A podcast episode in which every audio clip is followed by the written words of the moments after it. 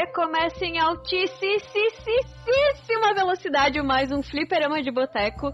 E não estranhem, aqui é a Lili, vindo diretamente de Caxias do Sul, junto comigo o princeso Guilherme, bem da sala ao lado. É verdade, meus amigos. Eu tô de rasteiro de orelha hoje pela primeira vez, não, segunda vez, Lili, segunda vez que eu não sou o hoster, uma vez eu passei pro DJ Delagostin, que era um episódio que a gente regravou e ele era o hoster lá, então a gente fez essa brincadeira, então é a segunda vez que eu não sou o hoster e é muito bom ser apresentado, é divertido, foram poucas vezes na minha vida que foi apresentado. Muito bom, e junto conosco estamos hoje numa formação inédita, senhores. Meu Deus, meu coração tá pulando de emoção. Me ajudem. Junto conosco, o rei Gileno, diretamente de Feira de Santana, Bahia.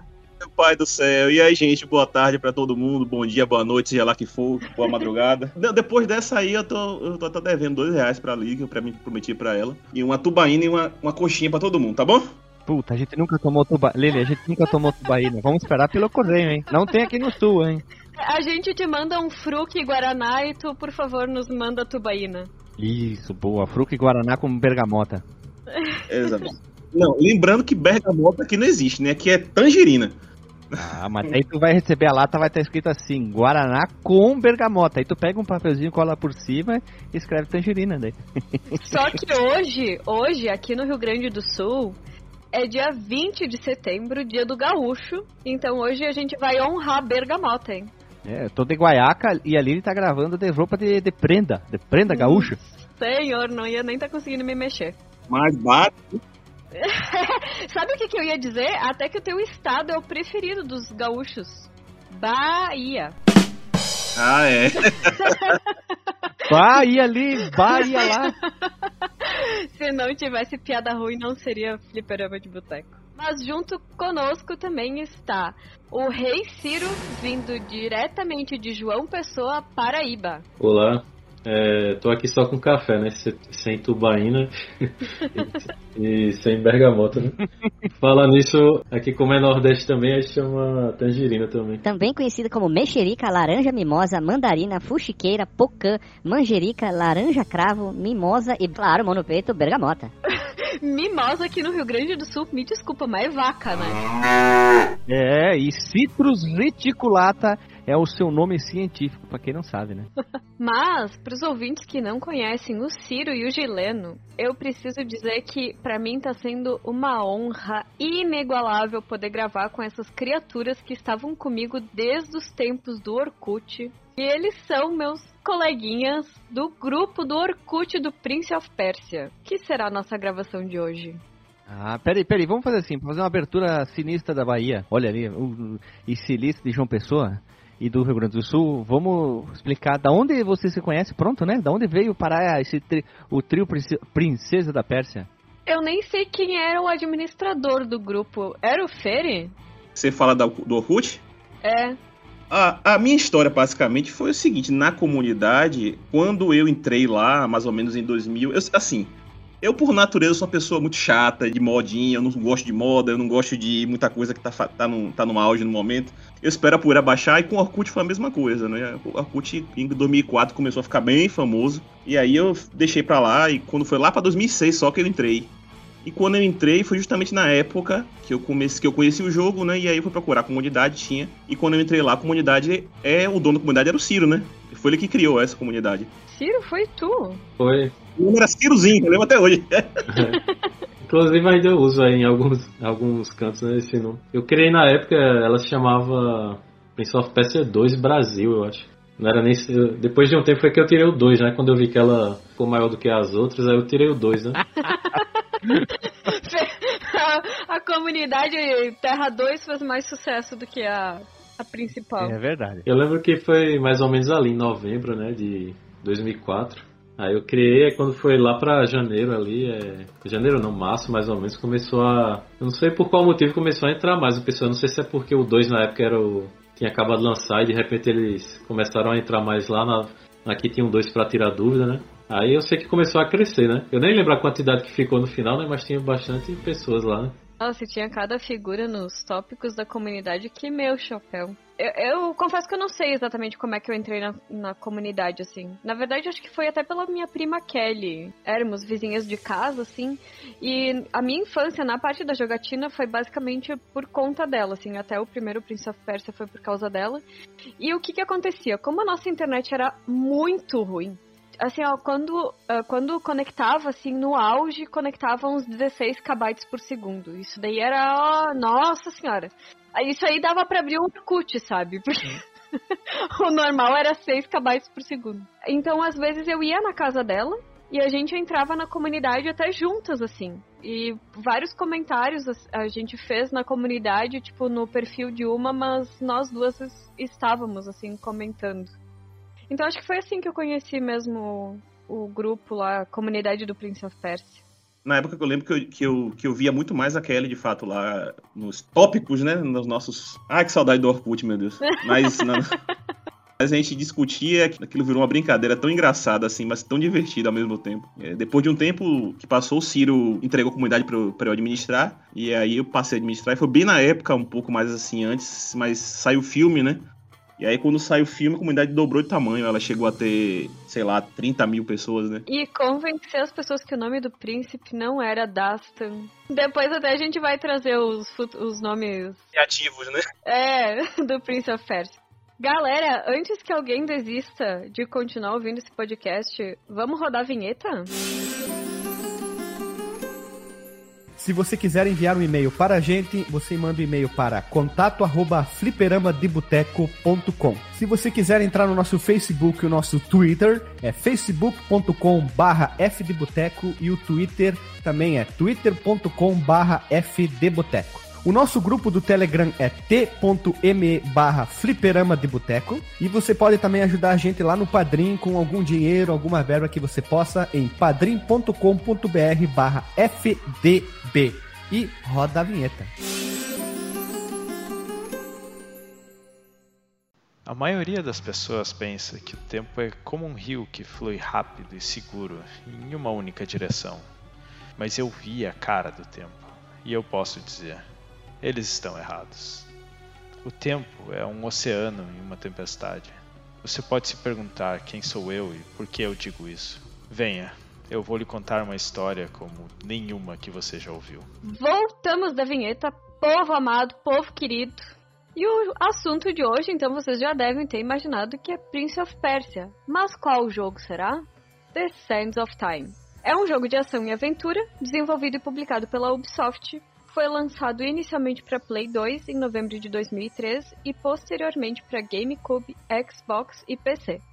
No Japão, o jogo foi lançado apenas para Play 2 pela própria Sony. Lili, mas pera aí que o jogo ganhou uma versão para o Game Boy Advance, conhecido como GBA, não podemos esquecer, já te interrompendo, mas te interrompendo, que foi desenvolvido pela própria Ubisoft Montreal. E é claro, meus irmãos, que o game apresenta o mesmo enredo e história das versões de consoles e PC. E claro, né? Todavia, ele foi ajustado para caber dentro do console portátil da Nintendo GBA, coisa mais linda do meu pai. E meus irmãos, agora os lançamentos, vamos dizer assim, país, região e plataforma e ano e data e mês. Vamos lá. Ele saiu por primeiro incrivelmente para Game Boy Advance, que é o suporte 2D em 28 de outubro de 2003 nos Estados Unidos e 14 de novembro de 2003 na União Europeia. Depois ele veio para Play 2 em 10 de novembro de 2003 nos Estados Unidos, 21 de novembro de 2003 lá na União Europeia e 2 de setembro de 2004 na terra do Godzilla. O GameCube e o Xbox saiu dia 18 de novembro de 2003 lá nos Estados Unidos e dia 20 de fevereiro de 2004 na União Europeia. O Windows recebeu sua versão no dia 2 de dezembro de 2003 nos Estados Unidos e 5 de dezembro de 2003 lá na Európia. E caso alguém queira saber, mas ninguém se importa, a versão para celulares mobile chegou no dia 8 de janeiro de 2004. Nessa época já tinha saído outros jogos da franquia. O que, que já tinha saído? Prince of Persia, o clássico, que foi em 89, Prince of Persia 2, que é o The Shadow and the Flame, que foi lançado em 94, e o Prince of Persia 3D, que, meus amigos, nem devia ter sido lançado, em 99. Esse aí só saiu para PC e Dreamcast, né? Nem merecia ter saído para outras mas em 2001, a Ubisoft comprou a seção de entretenimento da The Learning Company, que era uma empresa criadora de softwares educacionais e do catastrófico Prince of Persia 3D. Só que até nesse momento é eles que estavam com a franquia nas mãos. Só que isso só lhes concedia o catálogo que já existia do Prince of Persia, porque a propriedade intelectual ainda estava nas mãos do Jordan Mechner, que no início não queria outro jogo por conta da experiência muito infeliz com Prince of Persia 3D. Temos uns Veja Você, então Veja Você Zero. Nesse caso, para quem não sabe, o game virou uma trilogia, mas vamos muito dizer assim, que é, na verdade é uma trilogia que tem um ponto fora da curva ali, que vira uma quadrilogia, mas mais ou menos, então tem um jogo que é o 1.5, mas o jogo ele vai muito mais além de salvar a princesa. Tem até, eu vi em alguns sites falando sobre é, questões existenciais, físicas, física, uma homenagem a De Volta para o Futuro. né, brincadeirinha ali só. E também manipular o tempo é algo complicado e a gente vê isso no segundo jogo, veja você. O sucesso do Sands of Times levou a três sequências, como a gente falou, né? Que é o Warrior Within 2004, coladinho com ele, o Dois Tronos de 2005 e o Forgotten Sand 2010, meus irmãos. E aqui vai um momento bastante importante, ó, procurando nas internet o Splinter Cell Pandora Tomorrow 2004, que também é da Ubisoft. Tem um momento lá, logo na primeira fase, que é num trem, tu pode encontrar jogado no chão revistas com a capa do Sands of Time, o que é uma propaganda gratuita, já que os jogos saíram muito perto um do outro. O Pandora Tomorrow saiu em 23 de março de 2004 Lembrando que o Sands of Time saiu no finalzinho de 2013, então é uma propaganda muito legal. Para quem gostava de jogo de tiro, eles estavam ali. E depois o Rainbow Six 3 Black Arrow, também 2004. Eu tive que botar o vídeo no YouTube procurando bem devagarzinho durante uma fase no trem também. Olha só, tem o que tem alguns posters colado em vários locais, como se fosse de filme, só que é do próprio Sands of Time lá. Então, se tu for navegando lá, tu pode encontrar a própria propaganda do jogo ali. Era uma maneira gratuita de divulgar o próprio material dentro da própria empresa, né? E também a Brother Bond, que é a publicadora original do Prince of Persia lá em 89, ela foi comprada pela Mattel em 99. A Mattel teve problema financeiro, se fudeu, o diretor na época foi demitido, passou por uns perrengues fudidos nessa época. Depois de um tempinho, ela, logo ela passou para The Learning Company, em 2000, que depois a Ubisoft comprou isso da Learning Company. É uma confusão do cacete, mas nada chega perto do Tetris. E por fim, em setembro de 2020, depois de muitas especulações em toda a E3, em todo o ano, a Ubisoft anunciou que o Prince of Persia Sands of Times teria um remake e seria lançado, lembrando, seria lançado 18 de março de 2021, mas nós estamos gravando hoje no dia 20 de setembro de 2022 ia sair para PC, Xbox One e PlayStation 4. Nem tinha Play 5 lançado na época. Agora temos Play 5 e Xbox Series S. E no presente momento o jogo está em um hiato e sem data prevista alguma para ser lançado. Mas, algumas semanas atrás, foi revelado o conjunto de conquistas do Prince of Persia Remake. Então, talvez o jogo saia mesmo, ele não seja cancelado. Ah, gente, que, que pano pra manga essa história, porque Sinceramente, eu acho que eles podiam engavetar e. É isso aí, lembra? Vocês lembram que quando saiu o trailer, todo mundo falava que o gráfico era de Play 2 e não tinha nada a ver com a nova geração. É que não adianta, né? O pessoal mais novo quer 4K 120 fps, independente se o jogo é bom. Eles não querem um jogo bom, eles querem um jogo bonito, ponto. E aí É, mas deu, é né? como eu sempre falei aqui no podcast. Para mim é o seguinte, se o jogo ainda é jogável hoje, tipo, vamos supor, uh, Sonic 2 ainda é jogável hoje. Pra que que tu vai fazer um remake se então não é para melhorar absurdamente os gráficos e a qualidade? É, mas aí não faz sentido, né? Mas eu acho que é uma forma de talvez, ó, especulo eu, uma especulação especulável de que a Ubisoft está tentando ver se o nome e a franquia Sands of Time, perdão, Prince of Persia ainda é rentável, pois hoje a Ubisoft é, digamos, na, no último evento deles ali, eles tiveram um sub-evento dentro do evento onde eles focaram só em Assassin's Creed. Assassin's Creed é o carro-chefe da Ubisoft. E eles estão tentando ver, especulo eu, que se Prince of Persia ainda é vendável ou não. Se tem um nome forte. Porque esse remake poderia fazer o quê? Remake de Sands of Time e eles criam uma nova trilogia baseada numa nova história que eles poderiam fazer? Aí eles vêm, ah, o remake vendeu pra caramba. Aval pro projeto. É assim que funciona, né? Hoje em dia, né? O que, que eles fazem com muito jogo? Ah, fãs estão pedindo o remake do jogo 2, jogo X, jogo Y lá. Aí as empresas, elas mesmas criam as especulações e vejam, sim, é vendável, é retornável, vale a pena a gente investir no remake. Daí dá um tempinho eles anunciam remake de tal jogo. É assim, né? Especulação. Ciro e Gileno, vocês querem que saia esse remake ou não querem? Esse remake de Prince of Persia Sands of Time é a nova loura do banheiro, sabe? É a nova lenda urbana. Você nunca sabe se existe ou não. É igual o vento, você sente, mas não, não sabe de onde vem e nem para onde vai. É basicamente Oh, isso dá uma camisa, hein? Dá uma camisa. Prince of Persia, The Sands of Time é como o vento. Tá lá, mas ninguém sabe de onde vem. e assim, eu sou mais do pensamento que se você quer fazer uma, alguma coisa de fato, muito embora nós somos de outra geração, é difícil falar isso, né? Quando você fica sempre com esse papo de velho, mas é verdade, né? Eu sou de fato de outra geração, eu tenho 40 anos já, então assim, eu vivi outras épocas e outras experiências e reconhecer que a gente tá numa época hoje que isso não é só na, na questão dos jogos, né? O cinema também ele tá muito infestado dessa questão do saudosismo. Então, assim, hoje você tá vendo vários remakes ou várias franquias sendo ressuscitadas. A gente recebeu a notícia que a Warner vai lançar uma sequência de Constantine, sabe? Um filme de 2005. Então você vê que as pessoas estão apostando muito nessa questão. Então, assim, se é para fazer, é porque de fato o trailer que saiu, ele deixou todo mundo com o cabelo arrupiado, sabe? Como dizer aqui no Nordeste cabelo arrupiado. Porque chegava assim ao, ao, modo de você ver numa cutscene só três, quatro bonecos com a mesma cara. Eles copiaram e colaram, sabe? Chegou ao, ao rate tão grande que eles tiraram aquilo do ar, né? E foram. Enfim, eu acho que dá para se fazer, até porque, na verdade mesmo, eu espero muito um remake do Burn Within, que é meu jogo preferido da vida, né? Então, assim, mais por causa disso. Eu quero que dê certo, mas vou esperar pra ver aí a cena nos próximos capítulos, né? Tira, meu amigo. No caso aí desse Prince of Persia novo, né? Eu vi que eles iam. Quer dizer, inicialmente começou na Índia, né? Ubisoft Índia. E o jogo ficou mal feito daquele jeito, porque foi decisão do pessoal lá, não dos, dos desenvolvedores. Eles iam usar a mesma engine do Assassin's Creed Odyssey, que assim, é uma engine muito legal assim, né? Tem gráficos legais comparado ao que a gente viu naqueles vídeos, né? Isso foi um, um artigo, vou até procurar esse artigo aí para ver se eu colo pra gente, do grupo de desenvolvimento da Índia, né? Eles falaram que foi decisão lá dos, dos cabeças, né? Que escolheram colocar um gráfico retrô para ver se o pessoal curtia, né? Só que como se tratava de um remake, não um remaster, né? Aí teve essa bagunça toda ali. Aí foi uma bagunça atrás da outra até que a Ubisoft Montreal, né, que é a que fez os jogos originais, assumiu, né?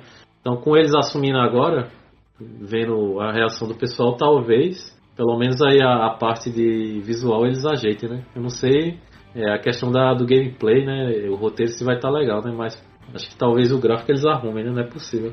E fazendo um adendo aí que, na verdade, não é a primeira vez que a Ubisoft tenta mexer de novo com Prince of Persia, né? O jogo de 2008 foi uma, uma primeira tentativa. Alguns gostam, outros não. Aí depois o Forgotten Saints que veio em 2010. Outra tentativa de reviver a trilogia clássica, tentar dar segmento. Eles não conseguiram. Tentaram novamente depois, muitos anos depois. E esse tem um tipo um trailer, um, um pequeno gameplay. Tá no YouTube, também de um outro Prince of Persia que começou do zero, mas também não foi pra frente. Então, assim, é uma franquia que vira e mexe, eles tentam mexer nela, mas eu acho acho que eles têm muito receio, porque de fato não é nem o carro-chefe, ele é a locomotiva e todos os vagões da Ubisoft, né? Tudo gira em torno de AC, e eu não sei se isso por enquanto vai mudar, não. Enfim, vamos torcer, né? Assassin's Creed é o, o que é o WoW pra Blizzard, é Assassin's Creed pra Ubisoft, né? E também não posso nem julgar, assim, porque eles fizeram um bom trabalho realmente com a franquia, né? Então, se a equipe tá afim de produzir mesmo, tem que, tem que fazer isso aí mesmo.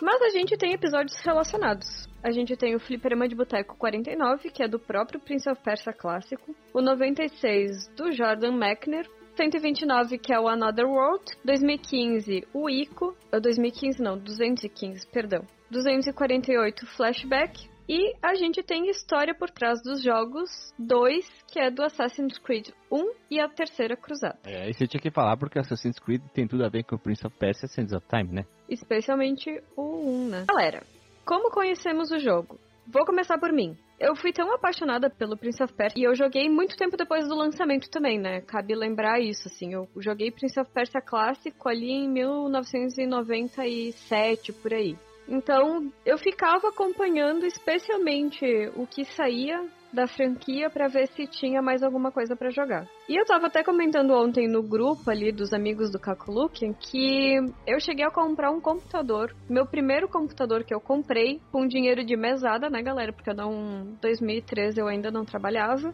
Comprei um computador específico para poder jogar Prince of Persia de Sands of Time. Então esse jogo eu posso dizer que eu joguei não na minha infância, né, mas na minha adolescência. Joguei muito, muito, muito, muito, muito, muito, muito até hoje. Guilherme.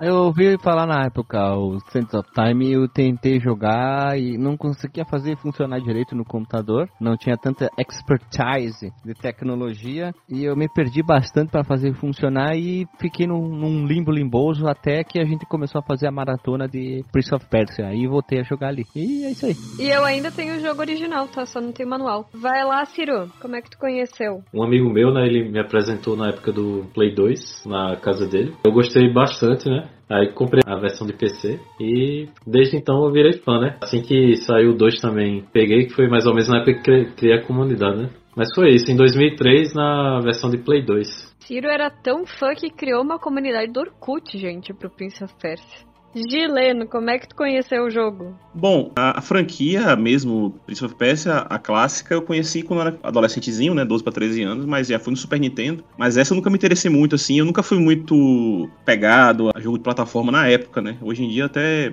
é o meu tipo de jogo preferido, assim. Então não me, não me pegava muito, né, tava na época do Street Fighter, do Mortal Kombat, essas coisas, então eu tava mais ligado nessa linha. Mas o Sands of Time, eu, na verdade, eu conheci ele por causa do segundo jogo, porque eu fui apresentado a Prince of Persia dessa franquia Trilogia das Areias pelo segundo jogo. E aí foi um amigo meu que esse cara até hoje tinha amigo desde a adolescência, né? Ele que me prestava as revistinhas dele da, da DC Comics pra eu ler. Eu fiquei bem antenado na DC na época também por causa dele, assim, eu lia regularmente. E um dia cheguei na casa dele e tava jogando, assim, eu achei aquilo espetacular, correndo pela parede, aquilo me deixou doido, assim. Mas na época eu não tinha ainda um PC para jogar, mas pouco tempo depois eu acabei comprando um, um PC compatível e aí eu já pedi o jogo para ele, instalei, joguei, viciei, zerei umas 30 milhões de vezes. Depois, logo de cara, já emendei com o terceiro jogo. E aí, só depois, por último, que eu joguei o Sands of Time. Foi minha surpresa que eu, ele, eu gostei dele bem mais do que o terceiro jogo, por exemplo. Tu fez uma viagem no tempo tão é. conturbada que tu quase ficou preso lá na. E aí, a daga na pulheta é muito forte, voltei muito.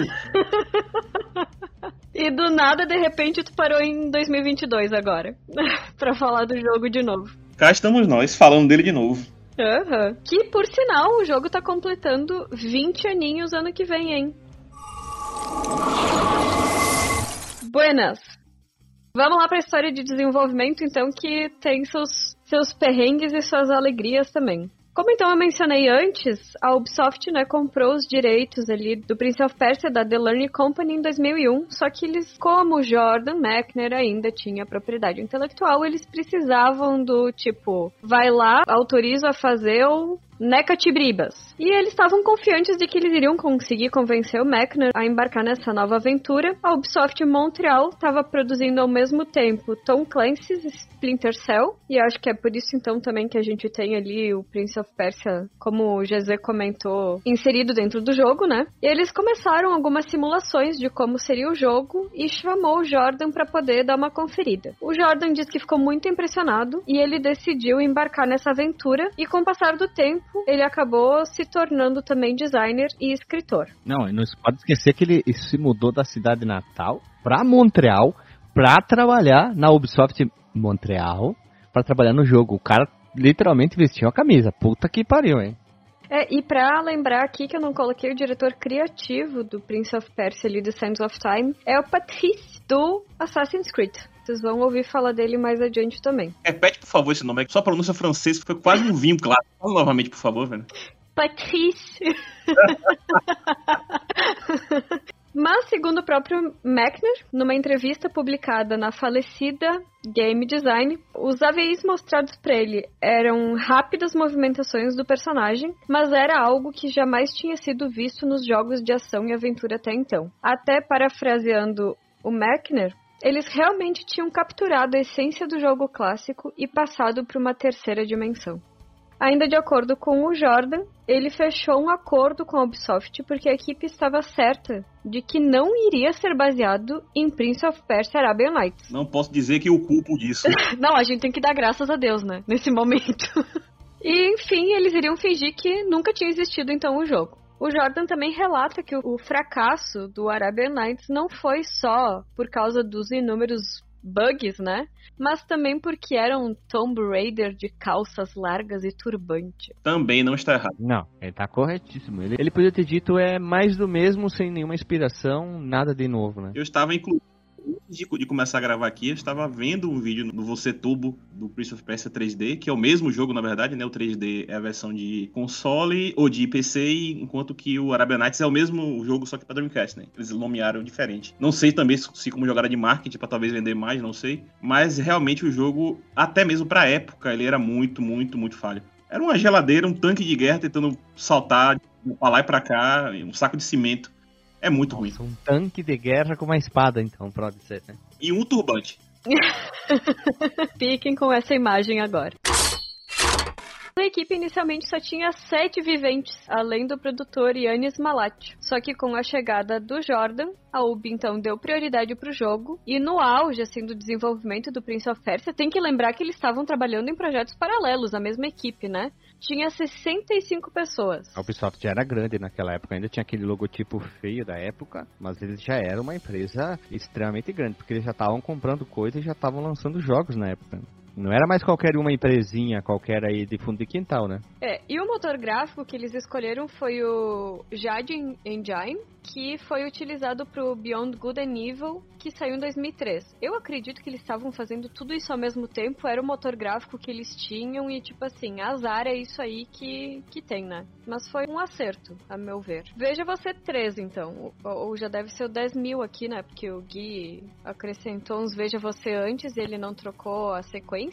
Mas o resultado foi um conjunto de 4.188 ficheiros para um total de 1.263.580 linhas de código. Os TI aqui do podcast piram, né? Depende, depende, depende, depende. Depende o quê? Além disso, ao todo, o Princeso possui mais de 750 animações que compõem seus movimentos. É o maior conjunto de movimento dos jogos de ação e aventura 3D da época. Isso quer dizer que o que? Se o Prince of Persia ia tomar água, tinha uma animação específica que tinha uma continuidade quando ele voltava. Eu e a Lili, a gente tava conversando isso. O jogo foi feito há 20 anos atrás. Tu pega um jogo de 20 anos atrás, 3D, tu dá vontade de lavar teus olhos com vidro moído e vinagre e sal grosso de tão ruim que é. Aí tu pega o Prince of Persia ainda ele é bastante fluido. Tu pega que alguns movimentos dele já encaixa com o outro e ele não parece um jogo de luta, porque um jogo de luta o personagem faz um golpe e volta para aquela posição original, sem muita fluidez. Tô falando daquela época, jogos de luta. E o Prince tem tanta animação que a versão do GOG que eu tenho original, né, que eu peguei na internet, tem algumas animações que vêm junto em fundo eh, branco que mostram essas movimentações são incríveis. Quanta movimentação que eles fizeram. E o total de animações dele não chega nem aos pés, que até te falei isso ontem, ele estava lendo no documento, que somado todos os outros vamos dizer, pessoas do jogo não chegam ao total de animações que um personagem tem só, sozinho, comparado a todos os outros, né? Como eles trabalharam para que ele tivesse, olha que bonito, movimentos verossímeis, olha só, até parece inteligente, né? É, eu acho que é por isso até que eu idolatro um pouco o Jordan, assim, porque, poxa, o cara criou a rotoscopia lá com o Prince of Persia clássico. Aí chega aqui, claro que não foi ele que programou, né? Mas eu fico pensando o nível de exigência para a equipe produzir algo realmente muito bom. Será que eles usaram também é, mocap? Eu acredito que não, né? Mas tu sabe que eu e o Gui a gente viu um vídeo ontem ou anteontem de que algumas cenas foram sim gravadas. Na verdade, eu acho que foi tipo uma rotoscopia também. Eu acho que não foi um, um mocap. A gente viu a equipe, assim, trabalhando em cima de um vídeo de um cara que tava fazendo cena de luta, assim, sabe? Então, acho que ou eles se inspiraram, foi tipo uma rotoscopia, alguma coisa do tipo deve ter sido. O jogo tem inúmeras inspirações. A equipe leu Mil e Uma Noites e alguns outros filmes do gênero para poder definir alguns clichês do tema. Eles também leram, e aqui eu vou pedir até desculpa pela pronúncia, o Chanamé Épica dos Reis, que é uma obra poética do século X, escrita pelo iraniano Ferdowsi, que narra a história e mitologia do Irã. A equipe também assistiu o filme O Tigre e o Dragão e outros dois filmes de ação com Jet Li e vários documentários sobre capoeira. Eles também estudaram outros games como Shinobi, Devil May Cry, Tomb Raider, Ninja Gaiden para poder definir os movimentos de combate e do próprio personagem. A equipe também se inspirou em Ico. Na verdade, como mencionado no próprio cast sobre Ico, Prince of Persia clássico inspirou Ico, mas de acordo com Patrice, assim que o Ico foi lançado, teve uma reunião com a equipe para poder debater sobre algumas questões do game, como o visual do castelo e a interação ou colaboração entre os personagens Ico e Horda e Prince e Farah, mas graças a Deus em Prince of Persia os personagens falam, porque se eu tivesse que ficar escutando Opa! Ah, mas aqui no I, o criador lá, o Emito Fuedo, ele queria criar um todo um universo diferente e ele criou aquilo que é um idioma próprio. Por isso que eles falam aquelas coisas estranhas e a gente não entende. Isso até barateia o jogo, porque qualquer um pode fazer qualquer dublagem, né? Tipo, pronto, tá feito a tradução do jogo, né? A versão da época do Sims, né? O idioma do élfico, né? É, mas daí ele criou o próprio idioma, ele não se baseou em nada, simplesmente é qualquer coisa falada lá, qualquer um pode gravar. Então ele, eles estão na frente, vamos dizer assim, porque torna o jogo mais simples, rápido, não precisa ficar se preocupando em contratar bons dubladores, porque o cara chega lá, "Ah, não, ah, não, tá dublado. É, continuando o game, ele também tem inspiração para os movimentos acrobáticos em Tony Hawk e Matrix. E a ideia do final remeteu ao início do jogo tem inspiração nos filmes Thief of Baghdad, Double Indemnity, in, ah, meu Deus, Indemnity, ai meu Deus, alguém me ajuda. A pronúncia tá bom demais. É, vamos deixar por assim. E Sunset Boulevard. Confesso que não assisti nenhum desses jogos, mas o Thief of Baghdad é de 1940. Acho até que valeria se tentar. Double Indemnity. Olha, fiz até um Gemini. Boa, obrigada. Ficou melhor. E após alguns meses de trabalho, então eles definiram três aspectos essenciais pro The Sands of Time. O jogo tem que ser bom, tem que vender pra caralho e nós ficar cheio de dinheiro? E não. Podia ser. Ah, Mas eu acho que, que deu certo isso aí, pelo menos.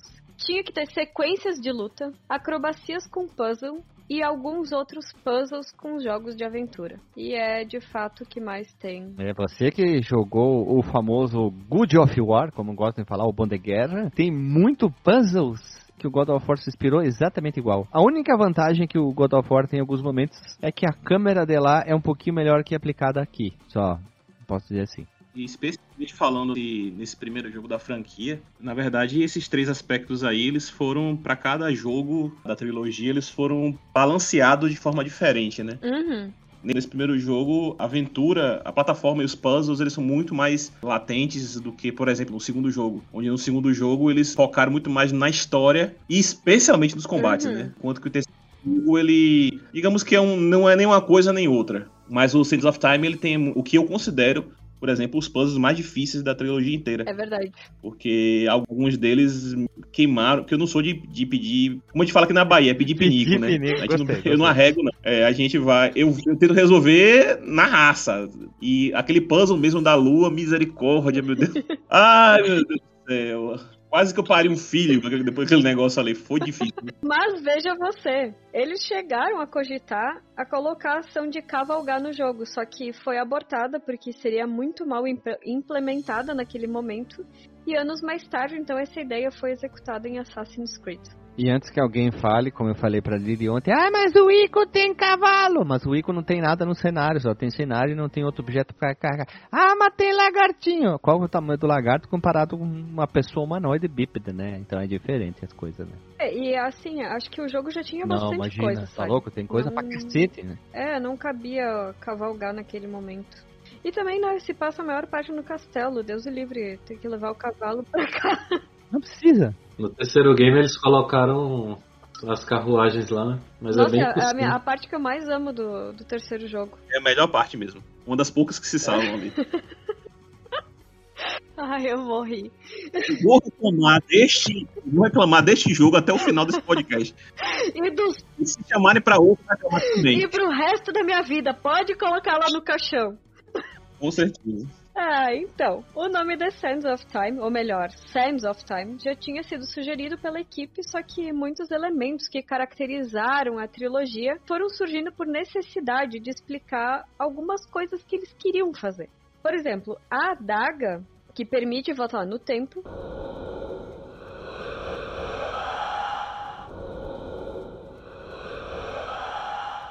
ela só passou a existir porque o Patrice tinha trabalhado no jogo Pato Donald em 2000. Jogaço ainda o Pato Donald, hein? esse jogo do Pato Donald. Eu queria dizer, deixar bem claro aqui, Prince of Persia Sands of Time só acontece na vida por causa do jogo do Pato Donald, hein? Tenho dito aqui, anotem isso, que vocês vão ser lembrados daqui a anos. O Prince of Persia só aconteceu por causa do jogo do Pato Donald, porque no jogo do Pato Donald ele viaja no tempo. A gente tem podcast sobre o Pato Não, a Donald? gente tem podcast de jogos da Disney, a grande maioria foca no menino Mickey, quer dizer, no Rato Mickey, mas tem participações do Pato Donald. A gente tem tipo o Luke de McCapper.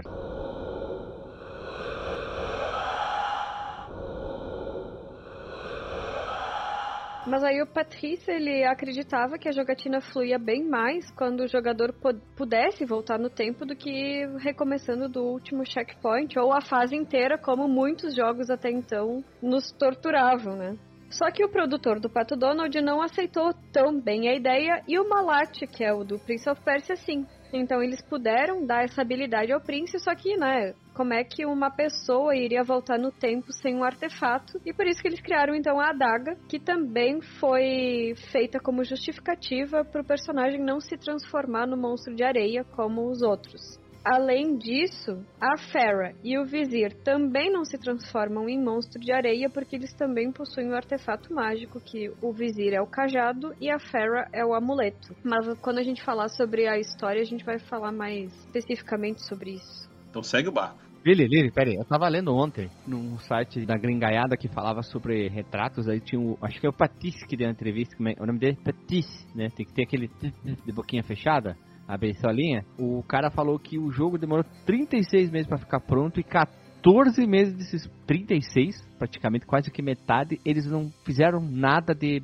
prático, eles só trabalharam em tipos de artes a serem usadas, o que, que eles iam fazer, como eles poderiam fazer. Nesse meio tempo eles estudaram, mas passaram o tempo estudado do que a parte de produção do projeto. Depois eles começaram a trabalhar e só depois chegou o cara lá do Lacoste para trabalhar na direção de arte. Então podemos dizer que o Prince of Persia teve problema de desenvolvimento do início ao fim, que nisso até ele fala que teve problema de servidor, perderam arquivo. Quem trabalha com programação vai conhecer isso. Eles trabalhavam com um servidor, muitas pessoas trabalhavam ao mesmo tempo, sobrescrevia a alteração do outro, tanto em programação ou outro tipo de arquivo. Eles tiveram que criar uma ferramenta que não dava muito bem certo. Eles tinham que ficar assim, um trabalhava, aí o, o cara ia lá, atualizava o arquivo, o outro cara ficava esperando atualizar outro arquivo. É, hoje, creio eu que isso não aconteça mais, mas eles tiveram inúmeros problemas, eles tiveram que cortar capítulos, tiveram que tirar coisa fora, tiveram que melhorar coisa, eles implementavam uma, implementavam uma coisa nova, dava pau, eles arrumavam, quem trabalhou com programação já, disso já viu na vida. O cara, bah, arrumei esse problema. Aí um outro cara lá do outro lado, ah, mas aqui parou de funcionar isso eles tiveram. Lembra que eu te falei, né, Lili? Quando eles voltaram da E3, eles chegaram assim, ó, o pessoal adorou a E3 hein, em fevereiro, aqui, ó, 2013, o pessoal tá louco pra jogar o Prince of Persia, vai ser um sucesso. Eles voltaram pra empresa, nada funcionava, tava tudo, digamos assim, estragado, corrompido, nada tinha. Eles, nada funcionava, eles tiveram que trabalhar que nem uns loucos por muito tempo para resgatar isso aí, o jogo voltar a funcionar e se tornar é, mexível novamente. Foi um caos na vida do pessoal que trabalhou e lógico, quem conhece o termo crunch, não é o chocolate, é quando eles trabalham que nem louco até 16, 20 horas por dia para o jogo ficar pronto a tempo do lançamento que era finalzinho de 2013. Então, o The Sands of Time literalmente precisava da areia do tempo para voltar e para não fazer tanta merda, né? Tanta coisa ruim que aconteceu na história do jogo. É, e o Yannis Malat, ele até tentou prorrogar o prazo para entregar o jogo depois da E3, só que os Big Boss da Ubisoft, eles não aceitaram isso, então... Não, alguma... não, não, não, não, tem que lançar jogo. É, então algumas fases e personagens foram removidos para dar tempo de entregar, até porque, né, a gente sabe que as festas de final de ano são datas excelentes para venda de jogos. Então eles quiseram aproveitar isso, né? Mas a questão de eles terem escolhido também o motor Jade era por causa da, da de voltar no tempo. Eu acredito, acho que talvez se o DJ Delagostinho estivesse aqui, ele explicaria mais fácil para nós, mas pelo que eu entendi, o motor Jade ele possibilitava melhor essa implementação. Pelo que eu entendi, eles conseguiam fazer uma mecânica de load e save o tempo inteiro dentro do jogo. Só que o maior problema que eles tiveram de implementar não foi no PC. O PC teria mais, muito mais memória RAM na época. Só que o Play 2 tinha limite de memória RAM na época. O Play 2 tinha 32 KB de memória RAM e um PC poderia ser, entre aspas, na época, ilimitado. Então eles tinham que ficar gerenciando muito bem a memória RAM do Play 2 para que essa mecânica de carregar e salvar o tempo inteiro pudesse funcionar. Então, só que era limitado e isso aí não é ilimitado. Hoje em dia seria ilimitado, né? Tu aperta o botão voltar, tu volta, tu dá um Ctrl Z no jogo até o início do jogo praticamente. Não teria esse problema. Mas na época sim, esse era o maior problema de desenvolvimento dentro do Play 2. Como é que tu ia fazer save state na época, basicamente? É um apertão que vai e volta. Então eles ficavam salvando e carregando ao mesmo tempo. Isso era uma, uma mecânica bem inovadora. Que depois, hoje em dia, qualquer jogo para fazer isso. Até jogo de corrida, né? Forza faz isso, Fórmula 1 faz isso. Tu volta no tempo e, e começa desde o início o jogo, né? É, eu lembrei de duas coisas agora. Uma é que a gente viu que o desenvolvedor. Qual era o jogo que usa a mesma mecânica, mas que é atual? Braid. É, ele falou numa conferência, assim, que Prince of Persia fez, mas não fez tão bem feito assim, e por isso ele melhorou no jogo dele. E aí a gente tava comentando, queria ver que se ele tivesse os recursos da época, fazer exatamente como ele planejou um tempo depois. E, de, e sinceramente, né? Quando tu inova, tu não tem tempo para pensar nos detalhes mais perfeccionistas. Sempre quem vem depois vai É melhorar o, a o ideia. Braid, quem não conhece, é aquele jogo indie que foi feito pelo Jonathan, acho que é Jonathan Brau, Blau, uma coisa assim, saiu em finalzinho de 2009 pro 360. 2008, 2008, errei, 2008 para 2009.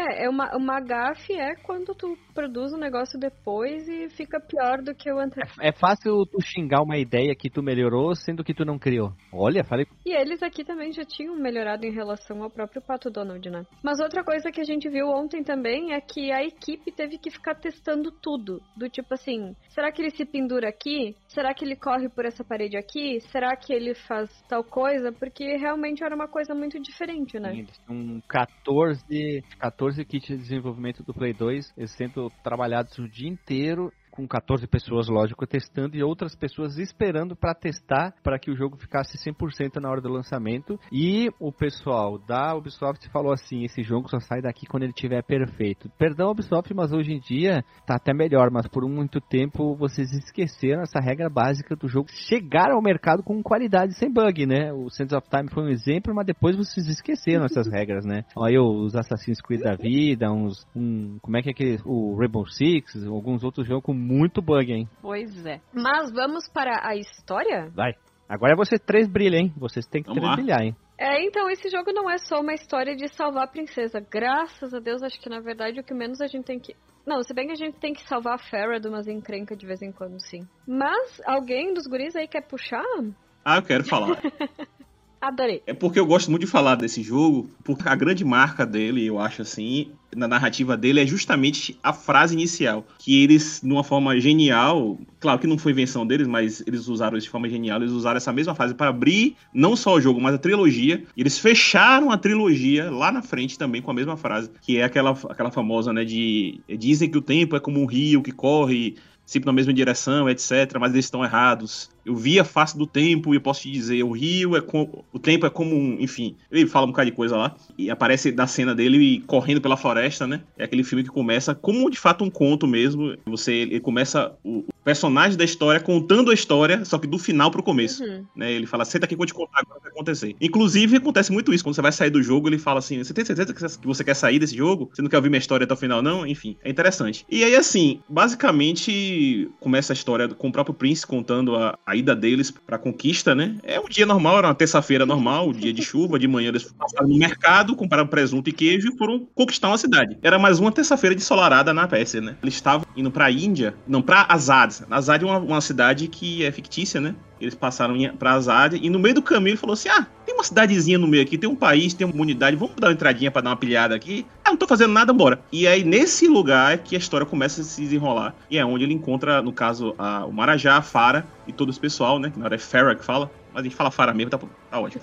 Concordo. E lá quando começa a acontecer todas as questões e é, existe uma, uma invasão e depois eles levam esse pessoal de Azad, da Índia, como escravos, né, incluindo a Farah junto, pra Azad. E lá em Azad acontece toda a, bagaceira, né? Porque lá é onde eles levam a ampulheta e lá o Vizir dá um migué neles e faz eles abrirem lá. É um começo de, de história muito bem contada. Eu acho muito, muito legal o jeito que eles contam aquilo. E te prende no primeiro momento do jogo, a história te prende lá. E aí depois é que você vai descobrir só que ele pode fazer certas coisas, como acrobacias, etc. Mas a história de começo, ela é bem interessante. É uma cutscene bem longa, inclusive, mas que vale muito a pena. Mas aí você vai contando e vai desenrolando mais a questão da história depois aí, mas eu acho um, começo bem interessante. Na verdade, é uma cutscene longa, só que ela também tem um fragmento em que tu joga um pouquinho, né? A gente joga naquela invasão. Mas é realmente como tu comentou. E aí lá em Azad, ele- que eles levam a ampulheta, né, pra presentear o rei, eles acabam fazendo a cagada toda, que é de fato liberar as areias da ampulheta, porque o vizir sabia que a adaga e a ampulheta juntas poderia conceder o poder da imortalidade. Agora, vocês me corrijam, porque até hoje eu não sei de que forma elas concederiam o poder da É, Ele deve imortalidade. saber um Miguel lá, uma magiazinha lá, um uru- urucubaca, usando as areias do tempo, ele ia se tornar imortal. Ah, ele ia ficar velho, ele passa um ano ele volta, um ano ele volta, um ano ele volta, ele nunca é imortal, não morre nunca. Ele é tipo o Sandy Júnior, entendeu? Que é imortal, morre no final.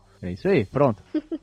Eu realmente não tenho ideia de como é que eles pensaram isso. Isso é mostrado mais ou menos no terceiro jogo, mas assim, também não, é, não me convence. O jeito que ele faz, ele pega aquilo, enfia no bucho dele e pronto, aí se transforma numa borboleta, uma borboleta alegórica lá. E o próprio Pince fala pra ele assim: ah, é, ah, eu sou imortal, não sei o quê. Ele é, você pode ser imortal, mas não é invencível. Eu falei, ué, como é que pode ser uma coisa e outra? Mas enfim, Não, pera, pera, isso pera, ia- pera. ia É, ser- tem explicação. Tipo, os elfos em RPG, Senhor dos Anéis, são imortais.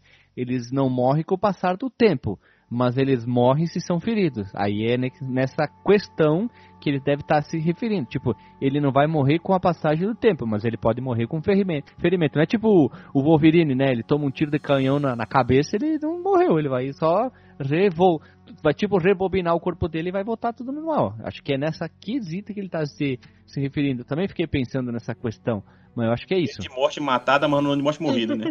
É isso. É, exatamente. Mas enfim, o príncipe então crava a adaga na ampulheta, libera as areias e transforma as pessoas de Azad em monstros de areia, incluindo o próprio pai.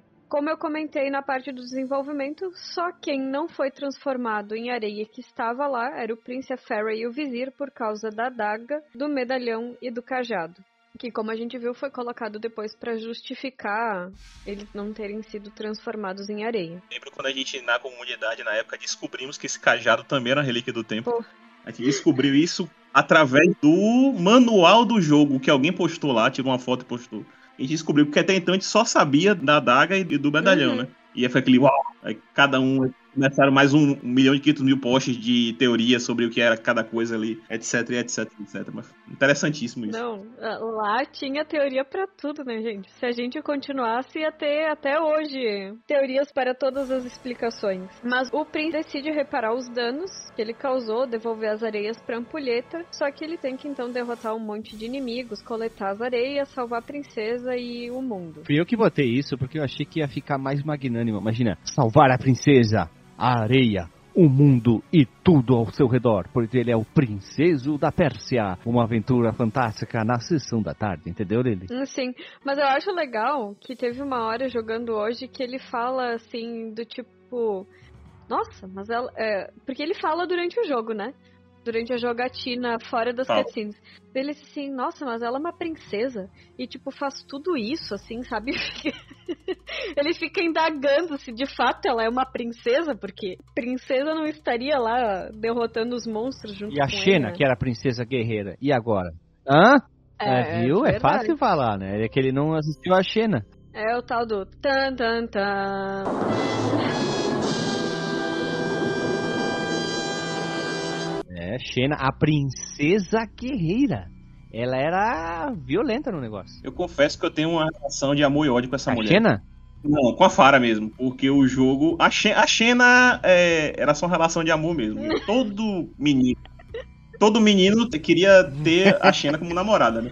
Mas é, no caso da Fara, é porque ela é não é tipo, mas ela lembra muito a Ashley de, de Resident Evil 4, sabe? Aquela coisa assim que fica o tempo todo se metendo em, em coisas, você tem que ficar protegendo assim mesmo, protegendo ela. É, mas lá ela é uma jumenta, uma jumenta, uma carniça velha, né? E a Fara, de repente, ela puxa o arco dela, aí atira, acerta você também. Oh, meu. Deus. Algumas vezes, o meu lado mal, o Dark Prince em mim, tomou conta. Eu matei a Fara algumas vezes. E voltava no tempo pra matar de novo, e voltava no tempo, matar de novo. Por ela algumas vezes, assim, porque eu dava uma raiva. assim, dava- Não, é que uh, agora eu lembrei que o Gui falou que a, a outra é uma jumenta, mas a Farrah depois vira uma burrica no 2008, então eu acho que foi uma, uma referência aí. Eu tava olhando aqui só para fins de, ah, de informação, aquela atriz, a, como é que é o nome dela? Gemma Arterton, no filme, ela não é a Farah, ela é a Princesa Tamina. Não, a Farah, a Farah não é citada, né? Eu fui só pesquisar aqui para botar uma observação. Né? É, na verdade trocaram de nome, assim como deram o nome pro príncipe, trocaram o nome da Farrah. Mas o príncipe encontra, então, durante a jornada a Farrah, logo no início, na verdade, e eles batalham juntos, mesmo ele desconfiando o tempo inteiro das intenções dela, porque ele vê a Farrah roubando a adaga dele numa das visões, e ele imagina então que ela também tá sendo tal como o vizir, mas uma baita de uma traíra, né? Tanto que, numa dessas, ele perde a oportunidade de consertar o erro quando ela instrui ele a devolver as areias pra ampulheta, só que ele recua. Nisso, o vizir aparece, jogam ele pro espaço que no caso eles acabam caindo numas tumbas, em que a Farrah conta que a mãe dizia pra ele falar Kakulukia sempre que Ela? ele sentisse medo. Não.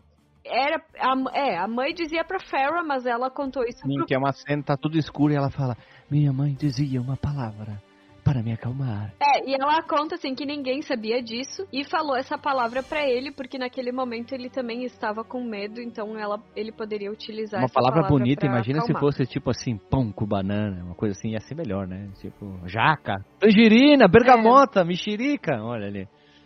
Shazam. Shazam, Shazam! Nossa, seria bem melhor. Aí eu consegui achar a palavra certa que ele diz, que é Kakolukian, só que se escreve K-A-K-O-L-O-O-K-I-Y-A-M. Lili, Lili, Lili. Peraí, peraí, peraí.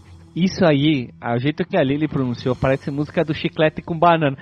K, K, K, O. K, K, O, L, O, L, O, K, I, A, M, K, K, O. Pô, Lili, parecia a música, só faltava o cara com a guitarrinha aqui. Tchac, tchac, tchac, chiclete, banana. É, ficou banana, hein? É, é um termo da Panchatantra, que é uma coleção indiana antiga de fábulas de animais interrelacionadas em verso e prosa sânscrito, organizados dentro de uma história.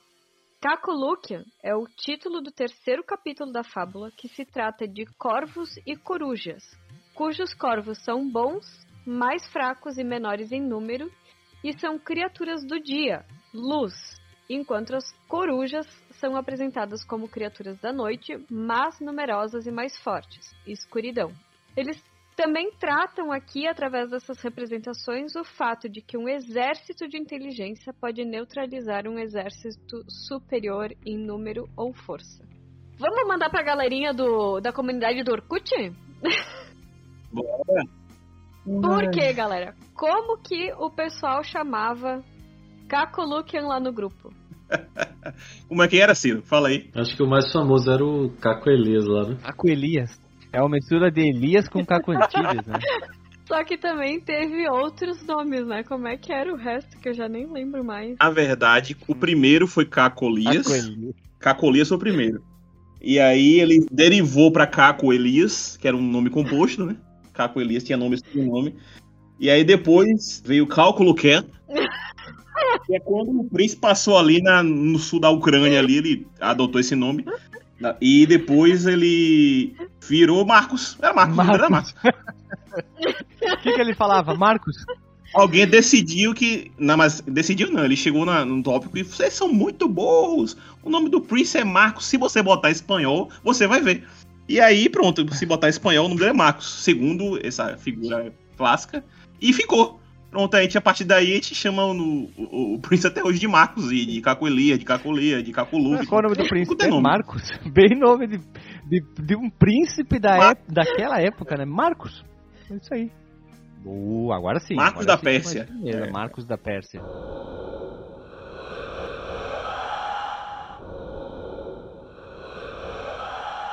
Continuando então, eles foram lá pra tumba, ela falou sobre o Caco Elias, o Marcos também. Então uma porta se abre e aí o Prince e a Farah vão lá na no laguinho, no laguinho não, né? Porque é uma Piscina térmica.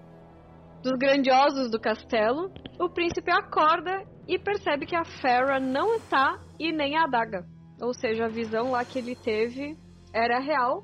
Só que o que que tem? O medalhão. Porque a Farah, no mínimo, imaginou que ele poderia se transformar em, em monstro de areia e não queria. Tanto que várias passagens do jogo ela fala meu amor, né? Ela chama ele de meu amor. Escondido, sem ele, é, sem ele saber, ela, ele pega um, um momento ela chamando de meu amor sem ela ver, né? Ela, ela não tá vendo que ele tá. É, na cutscene ele fala, o que que você me chamou? Ela, "Na- na- nada não. Esquece, finge que não viu. Só que a Farah, então, ela morre ao lutar contra vários monstros de areia. E o Caco Elias, Não, ela Ele cai, ela se joga, ela se joga pro vão lá e patal, e se esborracha no chão lá. é, e foi tipo uma deixa delas assim, agora vê se tu faz a coisa certa, o animal, senão não vai dar, né? Ele tenta voltar no tempo, só que ele não consegue porque a adaga tá sem areia. Aí vai lá falar com o vizinho, o vizinho diz, "Vo- volta não, volta, daí ele diz, volta assim, ele diz, volta não, volta assim, se tu voltar vai dar merda. E aí ele vai lá, crava a daga e um mega Ctrl Z demoníaco acontece no jogo. E aí a gente se liga quando ele vai lá contar pra princesa lá, pra Farah, ó, tá, tá, tá, tá, tá, que é tudo um flashback.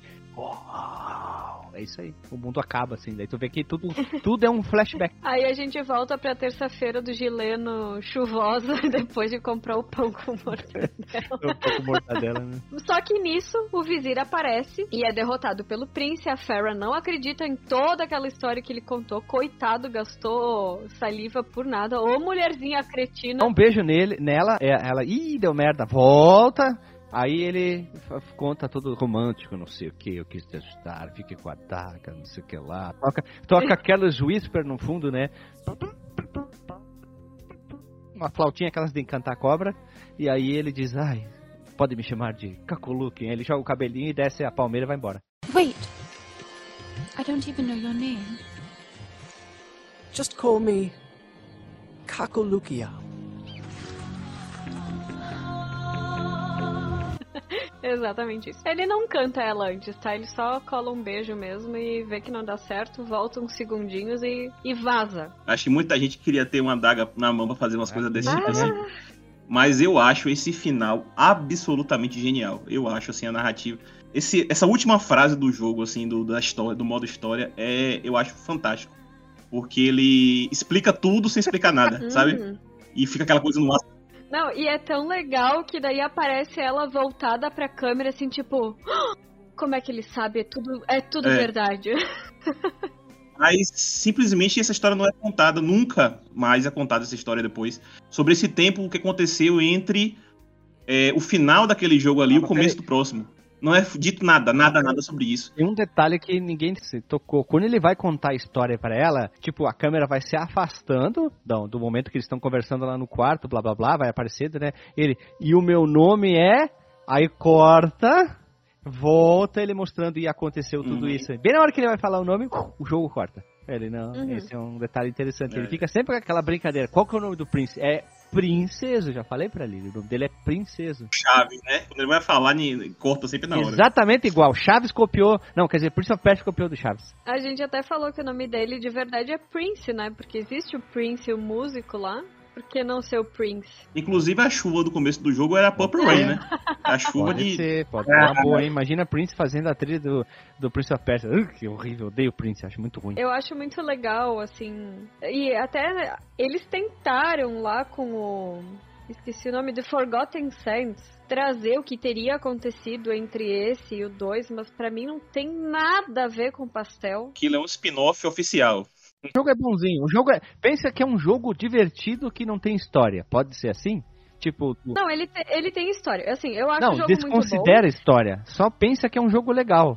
Pensa assim, ponto. É, não, e por, e por fora, assim, se tu pensar como realmente um spin-off, beleza. N- não pensar que ele se passa entre os dois, tá ótimo, a gente vai considerar que a gente ainda não sabe o que se passa entre... Então a gente fala que é uma trilogia que não é uma trilogia, que é uma trilogia com, um a mais, com um anexo a mais, então. Pronto. Isso aí é um 3.2. Não pode ser 3.2. Na minha opinião pessoal, né, que eles... Minha opinião pessoal é de lascar, né? Meu redundância.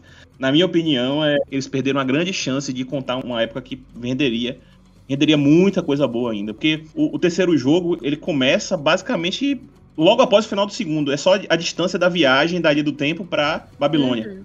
Mas já do, do segundo jogo pro terceiro, a gente pode imaginar que se passaram talvez se- sete, oito anos desse vácuo, né? pro primeiro. Primeiro pro segundo, é, na verdade. Então, assim, você vê que no segundo ele já é um adulto mesmo formado, ele já não é mais um menino bobão, pelo contrário, ele é um cara muito. Apesar que ele amadurece muito, a final do primeiro jogo, até falei pra Lili ontem, ele termina o jogo muito mais maduro do que aquele bundão adolescente do início do primeiro jogo, né? Ele já é- amadurece pra caramba, mas ele vai tendo amadurecimento. Apesar que no segundo jogo, ele parece mais um adolescente que tá ouvindo, tipo, muito heavy metal, né? Ah, isso é bom, isso não é bom, eu não gosto disso, né? Por isso que eu É, gosto mas ele já jogo. tá bem mais adulto sofrido no segundo. É, ele tá usando maquiagem, olheira, cabelo comprido. É, não adianta, o heavy metal transforma a pessoa. E ele tava ouvindo, sabe o que naquela época que combina também? Evanescence. Ele tava ouvindo muito eh, My, eh, como é que é My Immortal, Evanescence. Tava ouvindo os- banda de gothic metal. Ele tava assim, cara. Fresno e NX0. Mas assim. Do, do final do primeiro pro segundo jogo tem sete anos, segundo a história conta, né? Uhum. E o Forgotten Saints, ele simplesmente não acrescenta nada, assim. Pelo contrário, ele faz até um certo, em termos de história. Se considerar um spin- um spin-off, é melhor. Porque, assim, em termos de história, ele conhece um, gênio, uma gênia, sei lá, que dá pra ele poderes elementais. Aí a pergunta é pra onde depois. Imagina se ele tivesse todo esse poder quando começasse a, a busca dele pela, pela Ilha do Tempo. Que mão na roda seria, mas ele não tem nada disso, Ele entendeu? esqueceu. Ele esqueceu. Bateu a cabeça numa pedra e esqueceu. Esqueceu, é né? que assim, ó. Vocês jogaram Street Fighter, eh, o 2, né? Street Fighter 2, a história é muito famosa e tal do jogo. Aí tem 1, 1 é uma porcaria. Aí eles quiseram contar uma história que se passa entre o 1 e o segundo jogo. Aí veio a franquia Street Fighter Alpha, ou, né, como você queira chamar ali. E aí tem o 1, 2 e o 3. Aí eles mostram alguma coisa sobre o Bison, como é que ele era fortão e ficou fraco. Ele tenta explicar isso. Porque no 2 ele é mais magricelo, no, no Alpha ele é gigantão, né? Eles tentam explicar algumas coisas ali. Eu acredito que eles tentaram fazer a mesma coisa, só que eles fizeram um jogo só. E se tivesse mais um segundo, um terceiro ou só um segundo, talvez teriam mais explicações. Mas acredito que com o insucesso ficou ali, né? Eu vou começar o tópico jogabilidade com uma frase do Jordan que eu acho totalmente pertinente para esse jogo.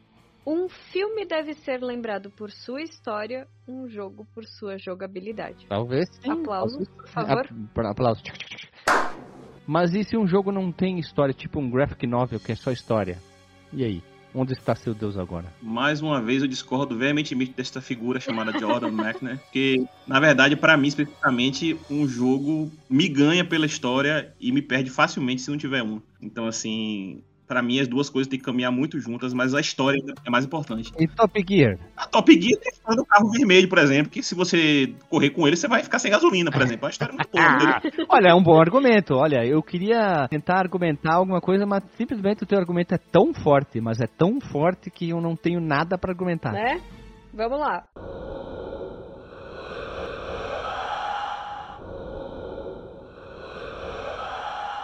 O clássico, como eu tinha falado, tinha inovado com a captura de movimentos, a rotoscopia.